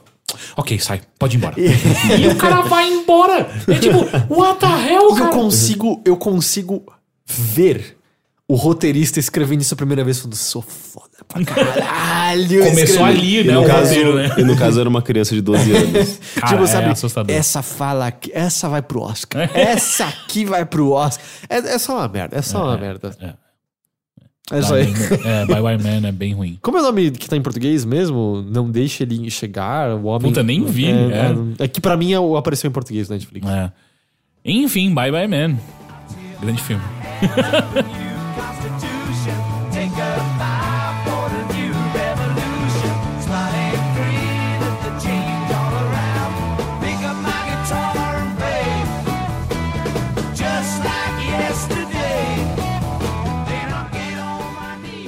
Pois é. Hum, que foi? Se você achou que Bye Bye Ih, Man é ruim, vem. Puta, você viu o Diário do Exorcista 1. ainda não lançou. Eu tô, nossa, eu tô muito ligado na, na- na- na carreira de Renato Siqueira a partir de agora, cara. Você não faz ideia. Inclusive, é um cara que a gente tinha que trazer pro podcast, cara. Porque eu queria conversar com ele pessoalmente, saca? Eu acho que vocês iam brigar, eu acho que é só isso que vai acontecer. É? Eu acho que não. Cara, você, você destruiu o filme dele. Eu queria muito que ele, me- ele defendesse, tentasse defender aquele filme pra mim. Eu quero mas assim, se os binágios são tão bons, por que Biágio. eles... Por que eles morrem tão rápido? Exato, exato. É, é uma, é uma das perguntas É uma que eu queria pergunta. fazer. É uma das, né? É. A outra que você era assim, sobre o filme. Por quê? É. eu fiz essa mesma pergunta pra, pra, pra Fanta, né? Que é, eu tomei o Fanta Guaraná. E é só por quê? Ah, eu não tomo refrigerante, eu não... É, eu, eu- eu comprei hoje só porque tava numa promoção muito baratinho. hum, Mas você Não é, não é. Guaraná, gente? Não. É Guaraná. Mas é é Fanta ele, Guaraná. ele misturou os dois? É isso que a gente fazia quando era criança? Não, é pior. É, é tipo, eles, eles pegaram Guaraná e falaram assim: e se a gente colocasse açúcar pra caralho, mais do que já tem? Ah, mas é nossa. mó bom. É. Docinho. Hoje em dia eu não consigo, eu acho doce demais. Ah, Enfim. Meu paladar é infantil ainda. Eu assisti um filme muito ruim. Ah, mas não diga. Mas esse. O problema é o seguinte: Hum. até o finalzinho do filme, eu achei que ele era ruim sem intenção. Mas depois eu descobri que ele é totalmente intencional no que ele faz de ruim. O filme chama The Black Room. Ele está no Netflix, ele acabou de entrar no Netflix. E Pela ele- primeira vez. Pela primeira vez. E, caras, The Black Room. The Black Room. Cara, é. Eu, eu não sei como colocar esse filme. Vamos lá, começando, sobre o que que ele é. A história é de um demônio lascivo que. O que acontece é um casal muda pra uma casa e quando eles chegam lá, ele para essa casa nova, e eles chegam lá e tem uma casa, tem um quarto que ele é preto. É o Black Room, onde existe um demônio aprisionado Como ele- eles se mudam pra casa sabendo disso? Ah, é mais Não, eles não sabiam, eles não sabiam, tem- eles não sabiam, eles não sabiam. E aí, e esse demônio, ele, ele consegue o poder dele através do quê? Da luz. Sexo. Ah. É tipo eu. É, é, é, é, lembra bastante, inclusive. E aí, ah, é o filme inteiro mostrando esse demônio conseguindo poder através de sexo. É um Mas filme qual, pornô. qual o mal É que ele quase um pornô. qual ele é um soft ele porn. Ah, ele mata as pessoas enquanto isso acontece. Ah, então não é um pornô. Então, ele é um soft porn. Porque assim, é total. Peraí, os softs que você vê as pessoas morrem no final? Isso não é a definição de soft? é.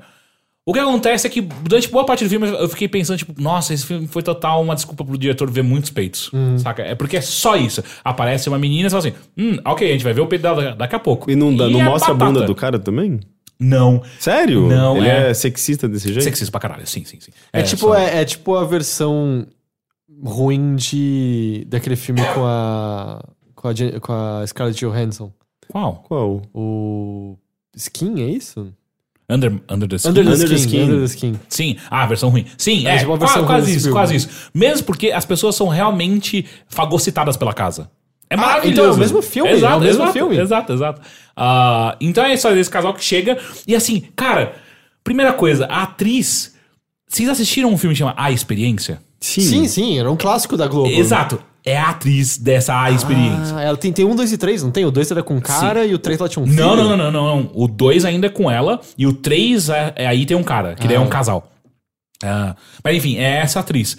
E aí Ah, que faz sentido, porque a experiência. é só peito. E, e é- e também ela tem um lance de transmitir a partir do sexo o DNA, alguma coisa. Ela precisa do DNA do esperma. do- Tem alguma coisa Sim. com sexo. É, atrapa pra caralho. sim, alguma coisa sim, com sexo. Sim, sim. Ah, mas lembra que tem Forrest Whitaker também nesse filme, né? Então vai entender. Não, a onde primeira tava- experiência eu acho que foi um filme de orçamento ok. Sim, sim, não. E, e tem efeitos especiais fodas até pra época. Enfim, E por aí vai.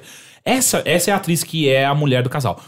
Cara, eu juro, eu juro por Deus que todos, absolutamente todos os diálogos têm alguma, alguma piadinha sobre sexo no meio. Todos. To- Che- Chega um momento, você- a primeira você faz, raça, que bosta. Chega na última, é, isso é arte. É, é a única, a única. Esse cara é um poeta. Quem escreveu esses diálogos? Porque não é possível quantas, quantas piadas, quan- quanto, quantos puns, quantas Trocadilhos. trocadilhos sexuais você consegue fazer durante um filme pra que as pessoas de fato estejam falando uma coisa para algo pra para outra pessoa e, ainda assim tem alguma piadinha de sexo. É coisas do nível de é, eles chegaram na casa, olá meu amor, entramos pela primeira vez na nossa casa e aí o cara vira, não é a única coisa que eu quero entrar. Nossa, que gratuito, É sem assim, graça. Mas peraí, mas eles são, eles são casados ou São não? casados, são casados. E por que que... Mas esses são só eles que transam o filme inteiro? Não, o demônio transa, caralho. Ah, o demônio transa. Mas não Sim, tem o outras demônio- pessoas. Ah, Eu achei que ele só ficava do lado meio olhando as pessoas transarem e Ou ficava não, forte no voyeurista. processo. Não, porque esse filme é recheado de tentacle sex. Ah, ok. Eu tava Sim. achando que era só um voyeurzão. ali. Não, o demônio aparece com tentáculos. É, É o Cthulhu. é o Cthulhu. Ah, e aí é, é esse casal Mas é, no caso completamente, é o Cthulhu fazendo sexo oral, né? Completamente bizarro que a cada cinco minutos eles têm que falar alguma coisa sobre sexo, sobre como eles transam muito. E no final das contas é muito engraçado como eles não conseguem transar. Porque o tempo inteiro eles estão falando isso e o demônio começa a agir de maneiras estranhas, que ele, ele gosta de. Ele quer fazer todo mundo gozar. E, e- e- essa parte não é ah, sexista. é, essa parte me É, parece ok. Essa parte não é sexista. Então a primeira cena, não a primeira cena, mas o comecinho do filme é um, um no qual essa mulher vai tomar um banho de banheira. E o cara, tipo, todo meninão, sabe? Tipo, "Ah, a gente vai transar, né? A gente vai transar. Ele entra, de- tira a roupa e, e vai pra cama esperar a mulher sair do banho. Só que a mulher entra na banheira, tipo, claramente vai demorar pra caralho, sabe? Porque ela entrou com, até com, a- com uma venda, sabe? Tipo, cara, essa mulher nunca vai sair do Ela banheiro. foi pro banho relaxar. É, tá exato. Tipo, você tá mole, ele tá mole, uhul, vai rolar. E ela completamente zone out, saca?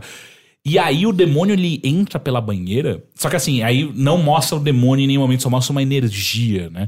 E, cara, Uma lembra, câmera em primeira lembra pessoa. muito Night Trap. Lembra muito. Sério? Lembra muito Night Trap. E aí é tipo, a, a mulher começa. O demônio começa a masturbar a mulher. E ela começa, tipo, gemer no, no, no banheiro. Você fala assim, puta, o cara vai total, vai escutar essa porra e vai entrar no banheiro, né? Primeiro que ele não queria deixar ela tomar banho sozinha. Ele ficava o tempo inteiro, não, deixa, deixa com você, deixa. é, Eles eu são casados? Sim, E- sim, eles são velhos e por aí, vai. Não velhos, mas eles são adultos, sabe? Você não precisa ficar o tempo inteiro assim. E aí, nisso, o cara tá lá no, no, na- no quarto e aí algo entra por debaixo da, da coberta, que o cara tá coberto. Começa a pagar um boquete pro maluco. E ele não olha, ele só fica tipo achando, ah, não, porra, você é muito foda, né? E aí o, o demônio tá pagando um boquete pro, pro maluco. E aí o cara, tipo, ah, ele nem olha, em nenhum momento, ele só tá tipo, nossa, você manda bem pra caralho e tal. Ó, cuidado que você vai me secar, hein? E aí, e nisso, no banheiro, a mina tá, tipo, gemendo loucamente. O e o banheiro é uma onipresente. suíte, tá ligado? Tipo, ele, a Ele deveria tá estar ali. ouvindo o que tava rolando. Exato, os dois estão se ouvindo gemer. E aí, o demônio não faz a mulher gozar, porque o demônio às vezes é machista. Só que ele, ele chupa o cara até o cara gozar, sem dúvida nenhuma. E aí, tipo, o, o- Mas é uma gozada a pessoa morre ou não? não, aí o cara goza e o demônio sai, vai embora, sai vazado. E aí nisso a mulher já entra, já tipo, uh, agora vai acontecer, hein? Agora vai rolar. E o cara, pô, cara, pô, depois dessa não vai rolar mais não. Ela, como assim? Ele, ué, você acabou de me fazer gozar, Cara, não para de brincar.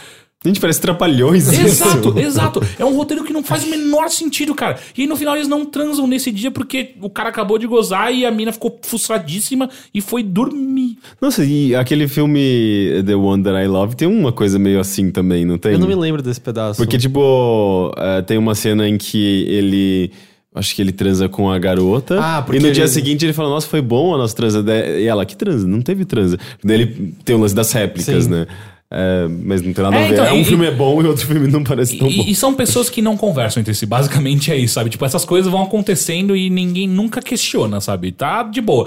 E em de, de- de- determinado momento. Mas a- esse casal é dos protagonistas. É. Em determinado momento, a mulher chama a irmã dela pra ir pra casa e a irmã tem clara. É, é- ela é.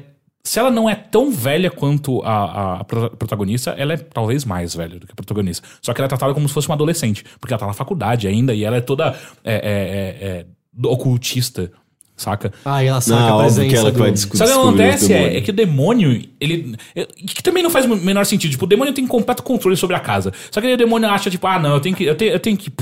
é, é, possuir alguém, saca? Daí ele possui o marido do casal.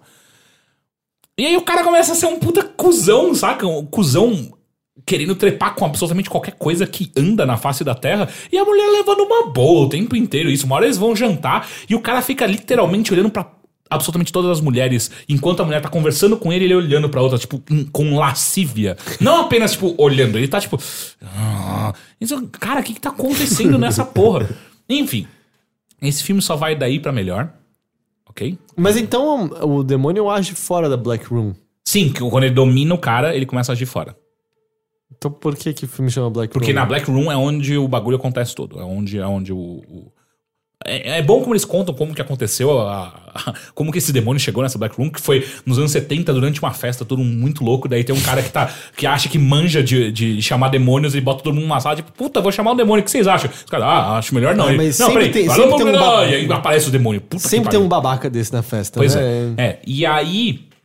Enfim, esse é o filme e eu, eu recomendo fortíssimo que vocês assistam. É, é- é- é maravilhoso. Eu ele, que- ele parece engraçado, pelo Eu menos. acho que eu Assim, prefiro se você que, tá, Zero. você que tá escutando a gente tem uns 15 anos, eu tenho certeza que você vai bater muita punheta ou se liga enquanto você assiste esse filme. Porque é pra isso o filme, saca?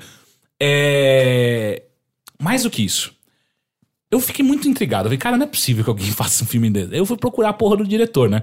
E aí eu descobri que o diretor ele chama Rolf Kanefsky. Esse cara faz filmes desde 1980 e pouco. Todos assim. Absolutamente. Tipo, terror com putaria. é- não, é, tudo se- sex, não, não, não. sexploitation. Exato. Se não é terror, é uma comédia nível American Pie, que é assim. Todos os filmes do cara. Tipo, eu achei um movie reel dele que ele editou, todos os trailers dos filmes dele, durante, é, são 15 minutos de trailer, essa porra. Cara, é, é- Como esse cara sobrevive há tantos anos, eu não consigo entender. E aí eu descobri que um dos filmes dele ganhou altos prêmios, tá ligado? Como é o Nunca nome um- do, do cara? Rolf Kanefsky. O Rolf com R-O-L-F-E, Kanefsky. Ah, E qual filme ganhou é prêmios? o. Acho que é The Hazing. Não, There's Nothing Out There. Ah, é o, é- aparentemente é o filme mais famoso dele. Tipo, ele teve realmente budget pra fazer as coisas. Ah, e ele ganhou melhor filme do- num festival de cana canadense, alguma coisa assim. Mas, cara, absolutamente todos os De filmes dele é Toronto? sobre isso. Será? Não sei qual é o nome, é faz tempo, não é algo recente. Mas eu fiquei realmente impressionado como todos os filmes dele é sobre isso. Tipo, ele quer, ele quer muito ver peito. É Ah, mas isso, é o cara. estilo dele. Ele explora a sexuali- sexualidade, mas às vezes, sei lá, com tom cômico ou, Como- terror, mas. Não, mas é, é- Cara, é muito gratuito, velho. Você não tá entendendo. Todos os outros filmes dele. Não, tudo tem um bem, é o filme- estilo dele. Tem um filme dele no qual o, um moleque ele, ele baixa um aplicativo no celular que o aplicativo começa a influenciar de alguma maneira. Eu não entendi pelo trailer, nem sei se ele, ele se preocupa em explicar isso em algum momento. Ele escreveu o, o da- das loiras lá do. Hum? Da, que dois, dois caras negros se disfarçam. Legalmente loira? Hã? Não, ah, não, mentira, não. Não, não é legalmente loira. Não, é, eu tava É, pensando não, nas cara. branquelas, não. As branquelas. É outro filme, chama Blonde and Blonder, na verdade, esse filme aqui que ele escreveu. É, então, esse filme de celular, ele o cara baixa um aplicativo que aparentemente consegue influenciar a mente das pessoas e o moleque só usa isso pra ver gente pelada. É Óbvio, isso. é pra isso que todo mundo usaria. Sério, cara, é muito bizarro. Parece que esse cara, ele, ele assistiu, sei lá. Ele cresceu assistindo aqueles filmes dos anos 80 de, É, tipo, de ataque, peitos. ataque dos nerds, ou os nerds Ó, contra a, é, a Vingança dos Nerds. A Vingança dos Nerds, ele nunca mais saiu dali. Tipo, ele assistiu aquela porra e nunca mais ele saiu. É bizarro, cara. Aparentemente ele escreveu um Emanuele de 2011. Faz sentido. Fa- faz muito sentido. Uhum. Nossa, mas Enfim, eu não conheço nenhum dos filmes dele. É. Emanuele versus Drácula ele escreveu em 2004. pariu, eu acho que eu preciso ver esse filme. Chama Emanuele versus Drácula.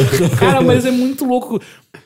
É, é- é você habitar por algum. Por alguma. Uma hora e meia, acho que tem um filme ou menos. É habitar a mente de um cara completamente estranho. sabe? Tem um filme aqui que chama, acho que é Invisible Man. É que tem dois títulos, né? Acho que The Erotic alguma coisa, que é sobre um cara que fica invisível.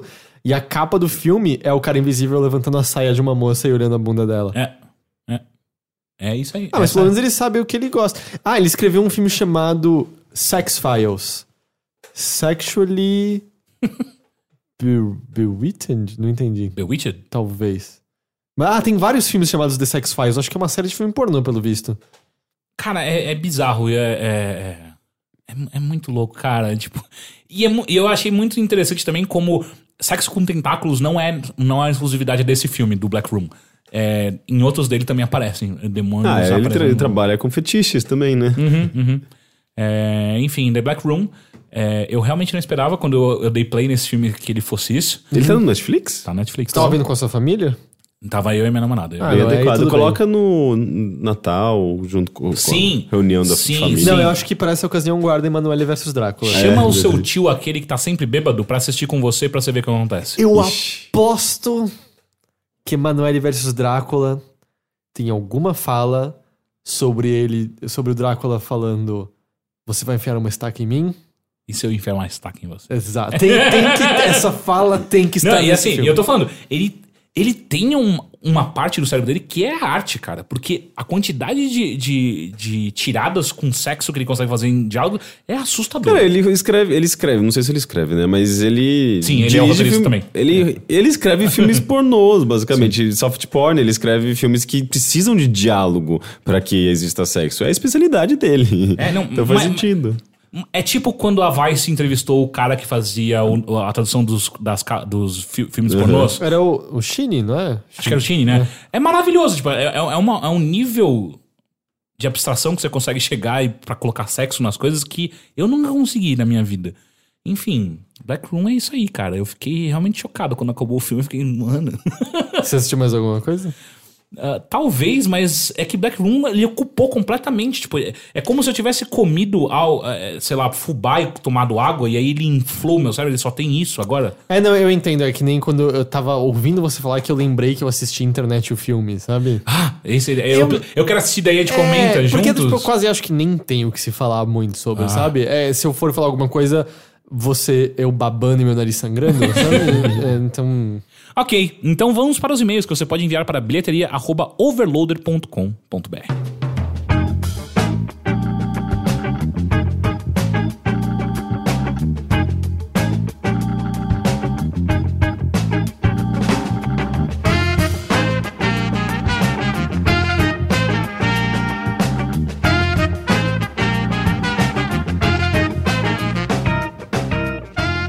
Vamos ao primeiro e-mail.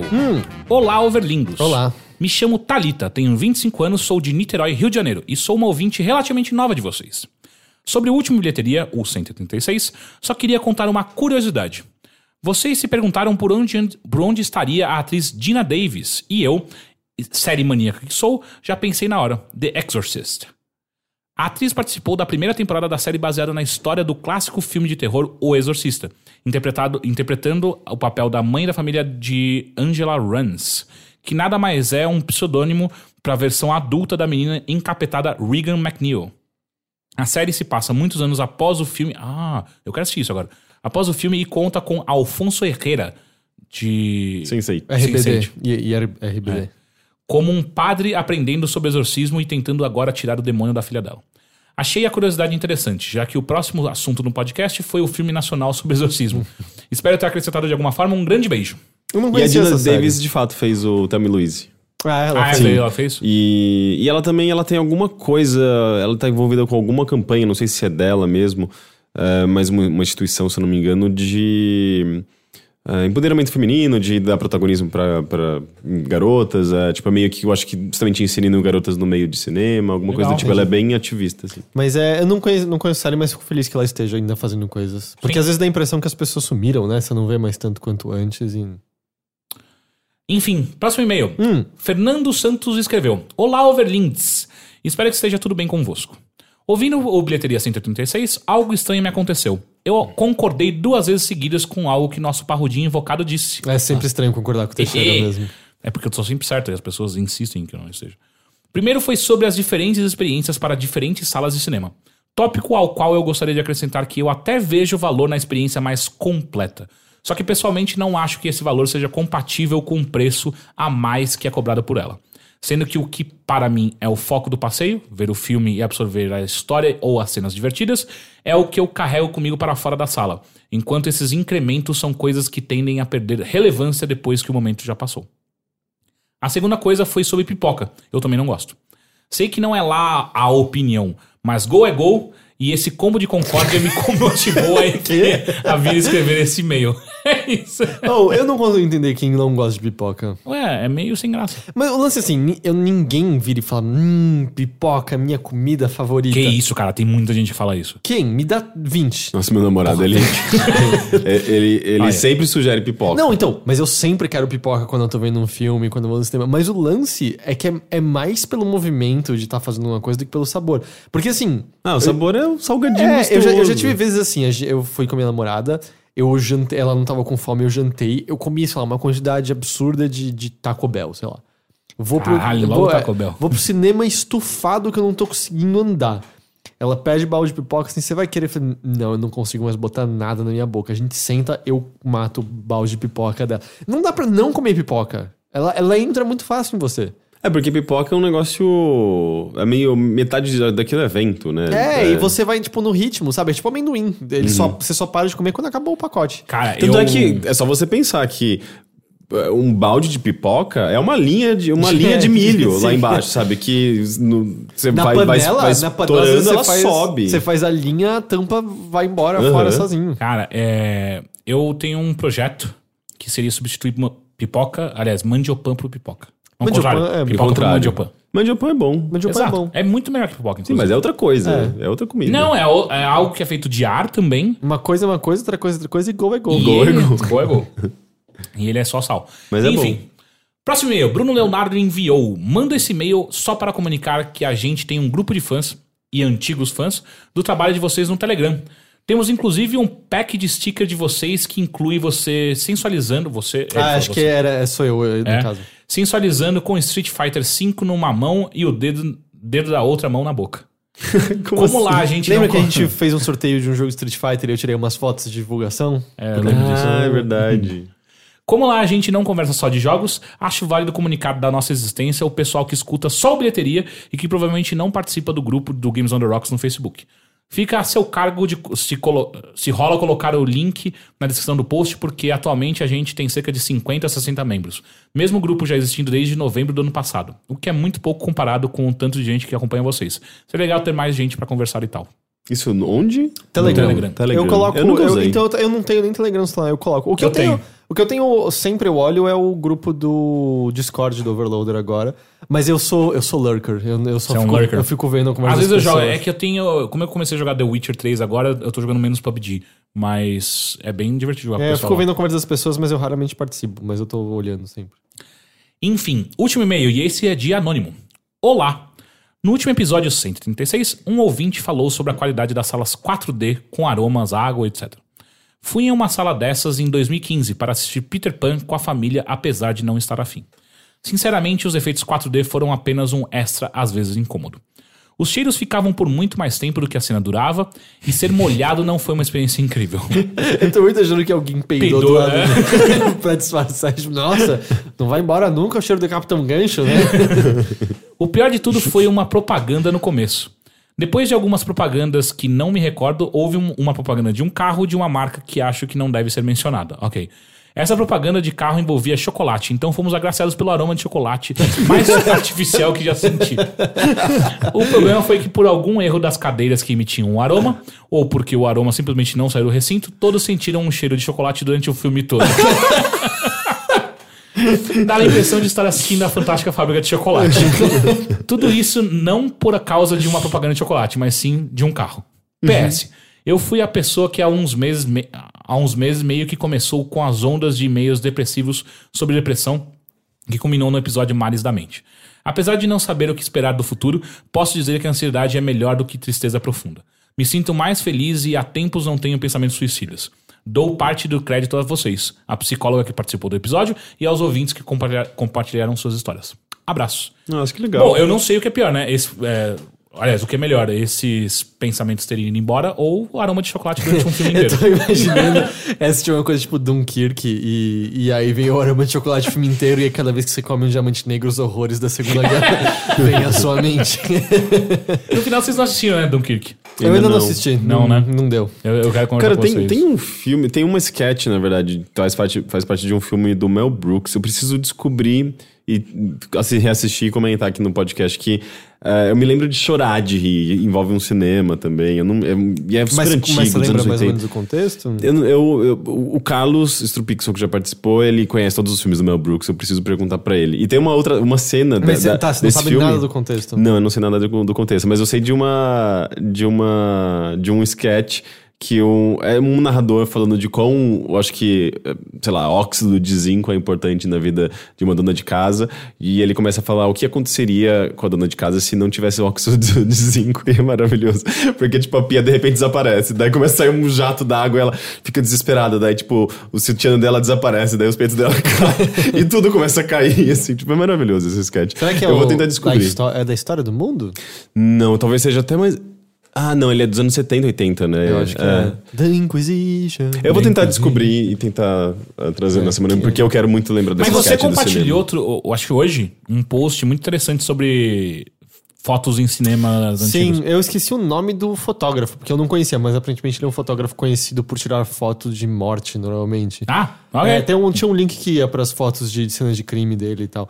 Mas é um cara que tirou várias fotos eh, em cinemas virando a câmera pra plateia. E isso era nos anos. Você lembra? Você chegou a ver? 50, é, 40, 40. 50, por aí. Então é bem curioso, assim, o que as pessoas fazem quando elas acham que ninguém tá percebendo, assim, desde casais se pegando a pessoas numas posições de conforto maior. São fotos bem, bem curiosas. Claramente ninguém sabia que estava sendo fotografado. Só parece que tá errado o título, que o título diz que ele tirava foto com luz infravermelha. É, o que parece que é, é foto tirada com longa exposição de uma luz baixa, entendeu? Porque parece que ele não teria Mas só que se como- fosse longa É porque- exposição ia ficar tudo meio borrado, hein? Porque as pessoas se mexem. Mas tá tudo meio borrado. Ah, é? Tá um pouquinho. Não, não borrado no, no tipo de sem foco, mas é. Pelo menos é- nos comentários tinha umas pessoas apontando que não devia ser infravermelho. É, eu achei esqui- esquisito porque eu não sabia. Nos anos 40, eu não acho que nem existia essa tecnologia de fotografia por infra- infravermelho, né? Eu não tenho a menor ideia. É, Eu acho que não. Você quer chutar pra alguém vir corrigir a gente? Não. Ok. Mas é. Não podia ser Banzé no Oeste? Não. Não, Banzé também, no também Oeste. não é. É maravilhoso. Grande nome, Oeste. inclusive. Eu preciso, reassistir- eu preciso assistir, reassistir É Wild, vários Wild filmes. Saddles, né? O, o original. Wild Zeros? Saddles. Não sei. O título original do Banzé. É, não Isso eu não sei. Eu acho que alguma coisa assim. Quando eu trabalhava na, na Cidade de Papel, meu primeiro emprego, eh, a gente vendia pra caralho esse filme. Ah, Era é? bizarro. As pessoas adoravam, reservavam, pediam pra gente. Pra Parecia gente... uma locadora? Não, é que tinha alguns DVDs pra vender. E por algum motivo, a, a, a minha chefe, ela, ela descolava uns filmes muito difíceis de você conseguir. Então as pessoas vinham pedir. Banzai do Oeste era um, tinha muita gente que comprava muito anime fechado lá tal. Mas Não, eu acho que é e- uma comédia que é, é bem à frente do seu tempo, no geral. Sim, e e eu sinto que comédias nos, nos anos 70, 80, até 90 talvez, pra cinema, é, é, não existe nada muito parecido atualmente com aquele tipo de comédia. Mesmo, sei lá, Monty Python, eu assisti, eu assi- assisti o comecinho do Sentido da Vida, eu acho que eu nunca tinha visto. É brilhante aquilo, tipo, sim, aqueles, sim. os burocratas, né, tipo, virando piratas e o prédio indo o embora. prédio navegando. É uma surrealidade, assim, É que pra onde tá brilhante. indo E isso? não tem nada E como isso é retomado. isso. Você não viu o E- eu não vi o final. Isso acaba Exato. sendo retomado lá pra frente de uma Os, maneira navi que... o- os navios, né? Os prédios velejando pela. Mas só que é impressionante o quanto de dinheiro eles gastavam com aquela porra, Sim. né? É, é- é E, realmente. não, e é tudo muito ah, artístico mesmo. assim, São tudo maquetes e tudo físico. É brilhante. Mas é... E, e o, e o Mel Brooks, eu sinto que ele tem esse mesmo tipo de humor também. Ah, e, e é uma, Tá aí é uma coisa, né? Uma coisa que eu gostaria de discutir num podcast. O que aconteceu com a comédia, né? É, comédia de É, cinema, cinema, eu é, acho curioso. Comédia de isso. cinema, ela, ela sempre tem problema assim, porque normalmente comédia boa tem que acabar sendo, é, por uma faixa etária, tem que ser R-rated, né? Tem que ser pra, pra mais de 16 e tal. E Porque acaba, essa- você acaba tendo que abranger mais pessoas e ah, por conta disso o Não, roteiro não. sofre. Né? É, então, mas só que o R-rated é exatamente pra, pra, pra as Pra- piadas serem mais pesadas, entre aspas, né? Eles Porque eu, eu, eu tipo diria assunto. assim, sinceramente, assim, dos filmes mais engraçados em cinema da atualidade são os filmes da Marvel. Exato. Deadpool, É, que eu ri são- pra caralho. Mas isso não Guardiões é da Galáxia. comédia. Não é comédia, Não é mas comédia, dos né? filmes mais engraçados. Porque mesmo coisa assim, Se Beber Não Case, o primeiro foi meio que um... Muita gente até achava que ah, vai ser um respiro de novo pros filmes de faixa Sim. etária mais alta.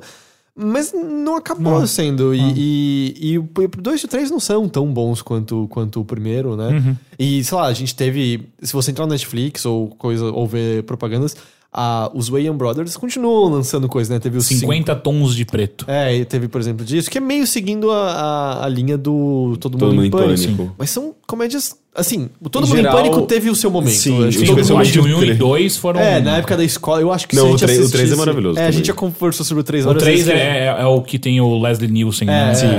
É. Mas assim, eu acho que até que tem alguns que se a gente fosse rever hoje em dia, a gente. Não ia dar. Mas alguns dessa época que você tá falando, eu reassisti, sei lá, a essa altura faz mais ou menos um ano, então, né? Tanto tempo assim, o Aperte os Cintos do Piloto sumiu. Que é, É que é do é do Mel é Brooks, inclusive, É do não Brooks? é? É. Eu, Eu não ou- sei. Eu acho- Não, não é.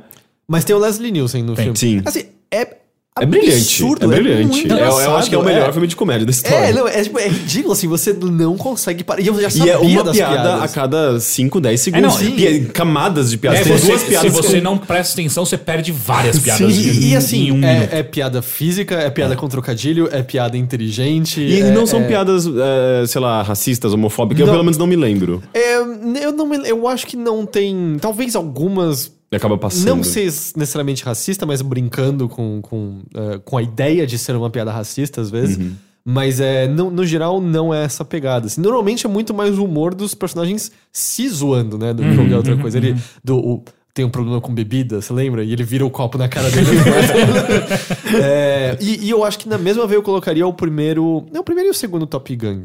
Sim. É, que é, são uns filmes que eu acho que são muito bons em fazer o humor rolando no fundo da tela, Eu sabe? adoro, Mas, cara. Nossa, que, que tá é rolando lá bom. atrás, não é? Do É. tipo, eles conversando na frente assim, ah, esse, eles estão, acho que é no Vietnã, não Aham. sei. Eles é, são, não, esse é no 2. eles são um povo muito simples, aqui é tipo uma, uma, uma carroça quebrada, ele trazendo uma roda de carro, né? Pra mostrar uma carroça, e tá rolando assim. Eu nunca vou dizer isso aqui, acho que uma das piadas que durante muito tempo eu ria muito, que era.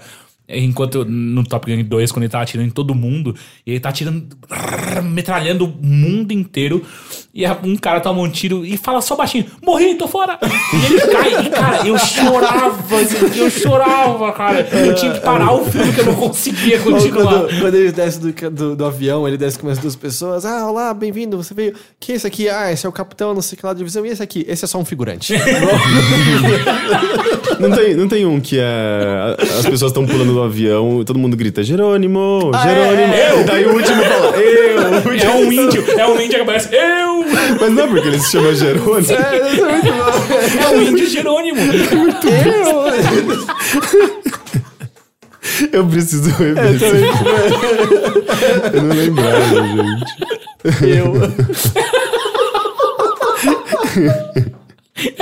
Meu, não tem mais filme assim. Eu acho que. Eu, eu tive um pouco dessa sensação quando eu comecei a assistir uh, Bro- Broad City, que tem umas piadas muito bestas, sabe? Tipo, tem um- o primeiro episódio da segunda temporada, tá um puta calor, assim, elas estão andando em Nova York e tal. E daí, tipo, você vê uma mulher com um ventilador, assim, atrás dela, sabe? Mas ela tá, tipo, é justamente uma, cama- uma piada que tá lá na camada Mas de é que o problema é. Eu gosto muito de Brad City, eu acho incrível, mas só que ele não tem o surrealismo necessário É, pra fazer é. esse tipo de coisa absurda. Tipo, cara, correr que a polícia vem aí, sabe? Ah, é. Ah, Uma das coisas que eu mais amava é quando ah, rolava os créditos e eles ficavam parados e alguma coisa acontecia, continuava para, continuando. Eu Caralho, acho que a mano. série. Porque eu acho que a comédia tá mais em séries e, e stand-up e tal. Eu acho que a série que mais se aproximava um pouco dessa surrealidade era o Community. Sim. Mas ela. Eu nunca nem cheguei a ser. Eu parei na terceira temporada. Eu nem parei, vi acho que na quarta. E ficou meio esquisito depois, É, né? é, Alguns é. atores saíram. Aquele, o ator, o mais velho, ele, ele tinha uns puta comentário racista pra é, caralho, o- não era? Nossa, como é o nome dele? O que dá Férias Frustradas. É, o... Nossa, eu esqueci completamente. o Inclusive, Férias Frustradas é, é um, é um gênero que continuou, né? É, ele e é até uma comé- hoje Ele sai já alguma era coisa. uma comédia ruim pra É, cacete quando é. a gente era criança. Eu nunca E- vi. National Lampoons? É, você nunca viu? Passava no SBT toda hora. Não, eu lembro, eu lembro quando eu era criança, eu via visto, direto que você a, não- a não- capa no, no- na locadora, mas eu nunca assisti. Eu É, acho, você eu deve acho ter devo assistido, é, porque isso Perdidos. é, é inevitável, não tinha como escapar, cara. Mas acho que o último cara que tinha alguma coisa a oferecer pra esse tipo de humor, e não em todos os seus filmes, foi o, foi o Jim Carrey, né? Com Ace É, Ventura. mas eu com- acho que envelheceram um pouco. Ah, não, sim. Ah, não, se E- bem que o Ace Ventura 2 eu, eu E- assisti e- recentemente, eu ri pra caralho. E faz sentido que esses filmes tenham desaparecido, porque todos os, os diretores. Chevy Chase. Chevy Chase. Todos os diretores e escritores ou morreram, ou, sabe, morreu agora o. Como chama? O Jerry Lewis. O Jerry Lewis. Ah, ou já estão muito velhinhos, então. E eu sinto que é um. Parece que é um tipo de humor que não foi passado pra frente. sabe? Mas e é tudo por onda, né? Uhum. Do tipo, eventualmente volta e, e faz sentido e acha- acha-se uma nova maneira de perpetuar É, isso. o, o, o tenho- Num Caso, acho que ele tinha um, um, um quê disso, né? Da, da, da surrealidade. Mas, Mas ao mesmo tempo, o, o humor dele era muito sobre um pinto na sua cara, plá, sabe? ah, não, ah. e não me entenda mal, era engraçado. Sim. O primeiro tem coisas muito, muito engraçadas. Mas é, é muito diferente de, tipo, sabe, um cara vestido de índio. Eu. É, mas eu tenho muita curiosidade, assim, se pessoas mais novas que nunca assistiram assistissem, o que elas achariam. Se isso já é. Caralho, eu lembrei de Spaceballs. Spaceballs Puta também. Que pariu, Que é, Spaceballs. piada, que é uma piada com Star Wars, né? Sim. Sim. E, Ah, e esse, é, é do Mel Brooks. Exato. Sim. É maravilhoso. A gente, eles procurando no deserto. assim, A gente tá passando um pente fino, aí tem uns caras com um pente gigante no deserto. e é bem no fundo. assim, Operação Pente Fino, senhor. Mas é, eu tenho curiosidade porque, assim, por exemplo, é, meu pai, ele tinha comédias da época dele que ele falava. O Jerry Lewis mesmo. É um que eu reconheço cenas antológicas dele, desde a transformação dele no Professor Aloprado, ou até o- aquele filme que ele é um cara pobre que é levado meio ao estrelato por uma outra figura. Ah, que o, o Adam Sandler refez. Ah, né? o Adam Sandler refez? Sim, é. Aquele Waterboy é basicamente o mesmo filme do Jerry Lewis. Que aí tem a cena antológica dele no final, tem a transformação da roupa dele para poder ser apreciado. Eu consigo ver e reconhecer a importância. Eu não acho engraçado pessoalmente. Uhum, Eu também, mas eu também me pergunto assim, quando que nós falando disso já não somos como meu pai me contando desses filmes e as pessoas mais novas meio, putz, eu não Que coisa sei, bosta, é, eu né? não tô É, achando engraçado o pente gigante no deserto. Mas eu acho que é um, é um tipo de humor tão meio bobo e, e ingênuo até, sabe? Ino- Inocente no sentido de não ah, abordar coisas muito atuais e, tipo, tirar A gente sarro começou um de segundo outros. podcast, né? Eu tô pensando. A gente começou um segundo podcast. Mas é, tipo, é um, eu acho que é um humor até mais neutro e, e principalmente bobo. E qualquer pessoa pode rir de É que o, humor o- bobo. o problema do, do humor é que ele é- depende de ponto de referência, né? E o ponto de referência atual das pessoas é muito diferente do ponto de referência que as pessoas tinham quando esses filmes saíram, saca? Então, que Porque, tipo, o próprio Top Gun 2, Exato. ele tá baseado em filmes de ação que a gente. do tipo, a gente pegava reprises na TV e a gente viu um milhão de vezes Predador, a gente viu um milhão de vezes Rambo, Máquina Mortífera. Uhum. E Top as, Gun. As pessoas não. Tem Tão, essa talvez. Eu não sei se as pessoas estão expostas a esses filmes do Isso tipo. é. Se eles fazem parte do imaginário nosso. Elas não têm as delas. referências, mas as piadas, é, especialmente as que não usam, não são baseadas na, na referência pra você entender, elas, elas acabam sendo, sei lá, tipo, fáceis de. Sabe, tipo, eu vejo isso no, no próprio. A partir eu sinto o, o piloto sumiu. Não não tem nada que você precise de uma outra É coisa pra entender. Esse especificamente eu acho que ele não tem isso. Agora, Top Gun tem pra caralho. Assim, se É, você. tá no não- nome, é, né? se você não assistiu Rambo, tem muita coisa que vai passar completamente. Você vai- você vai ficar tipo, por que, que ele tá tirando com uma galinha? Porque eu, eu, já, eu não sei realmente mais, sabe, porque pra gente, ah, o cara sem camisa no meio da floresta com uma metralhadora. Meu, traz um imaginário de um milhão Uhum, de filmes que a gente assistiu. A maior parte você não sabe nem nomear, porque eram esses filmes de ação qualquer que estavam na TV. Braddock pra caralho. Esses filmes sumiram Ah. largamente, sabe? Uhum. Tipo, depois no- eles morreram nos anos 90, basicamente. Sim. Então a gente tá falando, vamos supor, que alguém que nasceu, sei lá, no, no fim dos 90, Essa pessoa tem 20 anos agora. E isso não faz parte de nada do imaginário Sim, mas dela. é porque é- justamente é um filme que se baseia na, no- na- é- faz uma piada daquilo que existia na época. Mas, tipo, sei lá, esse sketch desse filme do Mel Brook- Brooks que eu tava te falando. Tem uma sketch que é basicamente, sei lá, tipo, apresentando como se fosse um, como se fosse um trailer de, de um filme e tal. E o, na- o locutor, né, o narrador fala: Introducing Sarah and uh, Beth. Daí, tipo, tem uma mulher, tem três mulheres. E daí ela fala. Sarah, this is Beth, Beth, this is Sarah. é, é- é uma piada, não tem como não rir, não tem como não entender, não faz referência a nada. É tipo, é um humor neutro sim, e sim, bobo, mas é maravilhoso. É, e ao mesmo tempo. esse tipo de humor que eu tem acho que- coisas tipo o Groucho Marx, é, era, sei lá, já velho pro meu pai, mais ou menos, e é absurdo, assim, não dá pra não rir dele o tempo todo, o tempo Eu, eu, todo. eu, tempo todo. eu, eu assisti, não, não é tão recente assim, mas acho que uns dois ou três anos atrás eu- assisti alguns episódios de Os Três Patetas que eu dei Ah, risada. não, os Três Patetas é Que é justamente muito- humor bobo, né? É, mas eu- eu lembro que meus pais odiavam porque eles falavam, é muito bobo ele se batendo. Eu ficava assistindo escondido porque eu achava, eu achava que eu era bobo por estar gostando, mas eu gostava demais, era muito. Mas é, os irmãos Marx ou A Noite na Ópera, puta merda, é muito engraçado. É muito, Esse eu não muito. conheço. Os irmãos Marx? É. Que- o, tá ligado aquele aqueles óculos que vem com o nariz e com o bigodinho embaixo? É baseado Esse é mal. o rosto do Groucho Marx. É, esse é o rosto dele, assim, é o, é o rosto dele de comediante. E aí ele tem esse filme com os irmãos, que é o Groucho, o Arpo, né, que é o, ele é mudo e ele ele toca harpa, e acho que ele toca piano também, não sei agora, mas ele fala com uma buzininha, e tem o outro que eu não tô lembrando, assim, mas eles basicamente fazendo coisas de comédia, porque eles são muito inusitados. E o Groucho é fazendo humor muito rápido de, de língua, fazendo trocadilhos constantes. assim, tipo, ele, ele tinha uma articulação e ele falava coisas, tipo, muito complexas e compridas que faziam muito sentido e enrolava todo mundo ao redor dele. Ele é o cara que, quando ele foi aceito por um clube muito prestigiado na Inglaterra, ele foi fazer o discurso dele e falou: Muito obrigado por me oferecerem essa honra, mas eu não tenho como aceitar porque eu jamais poderia fazer parte de um clube que me aceitasse como sócio.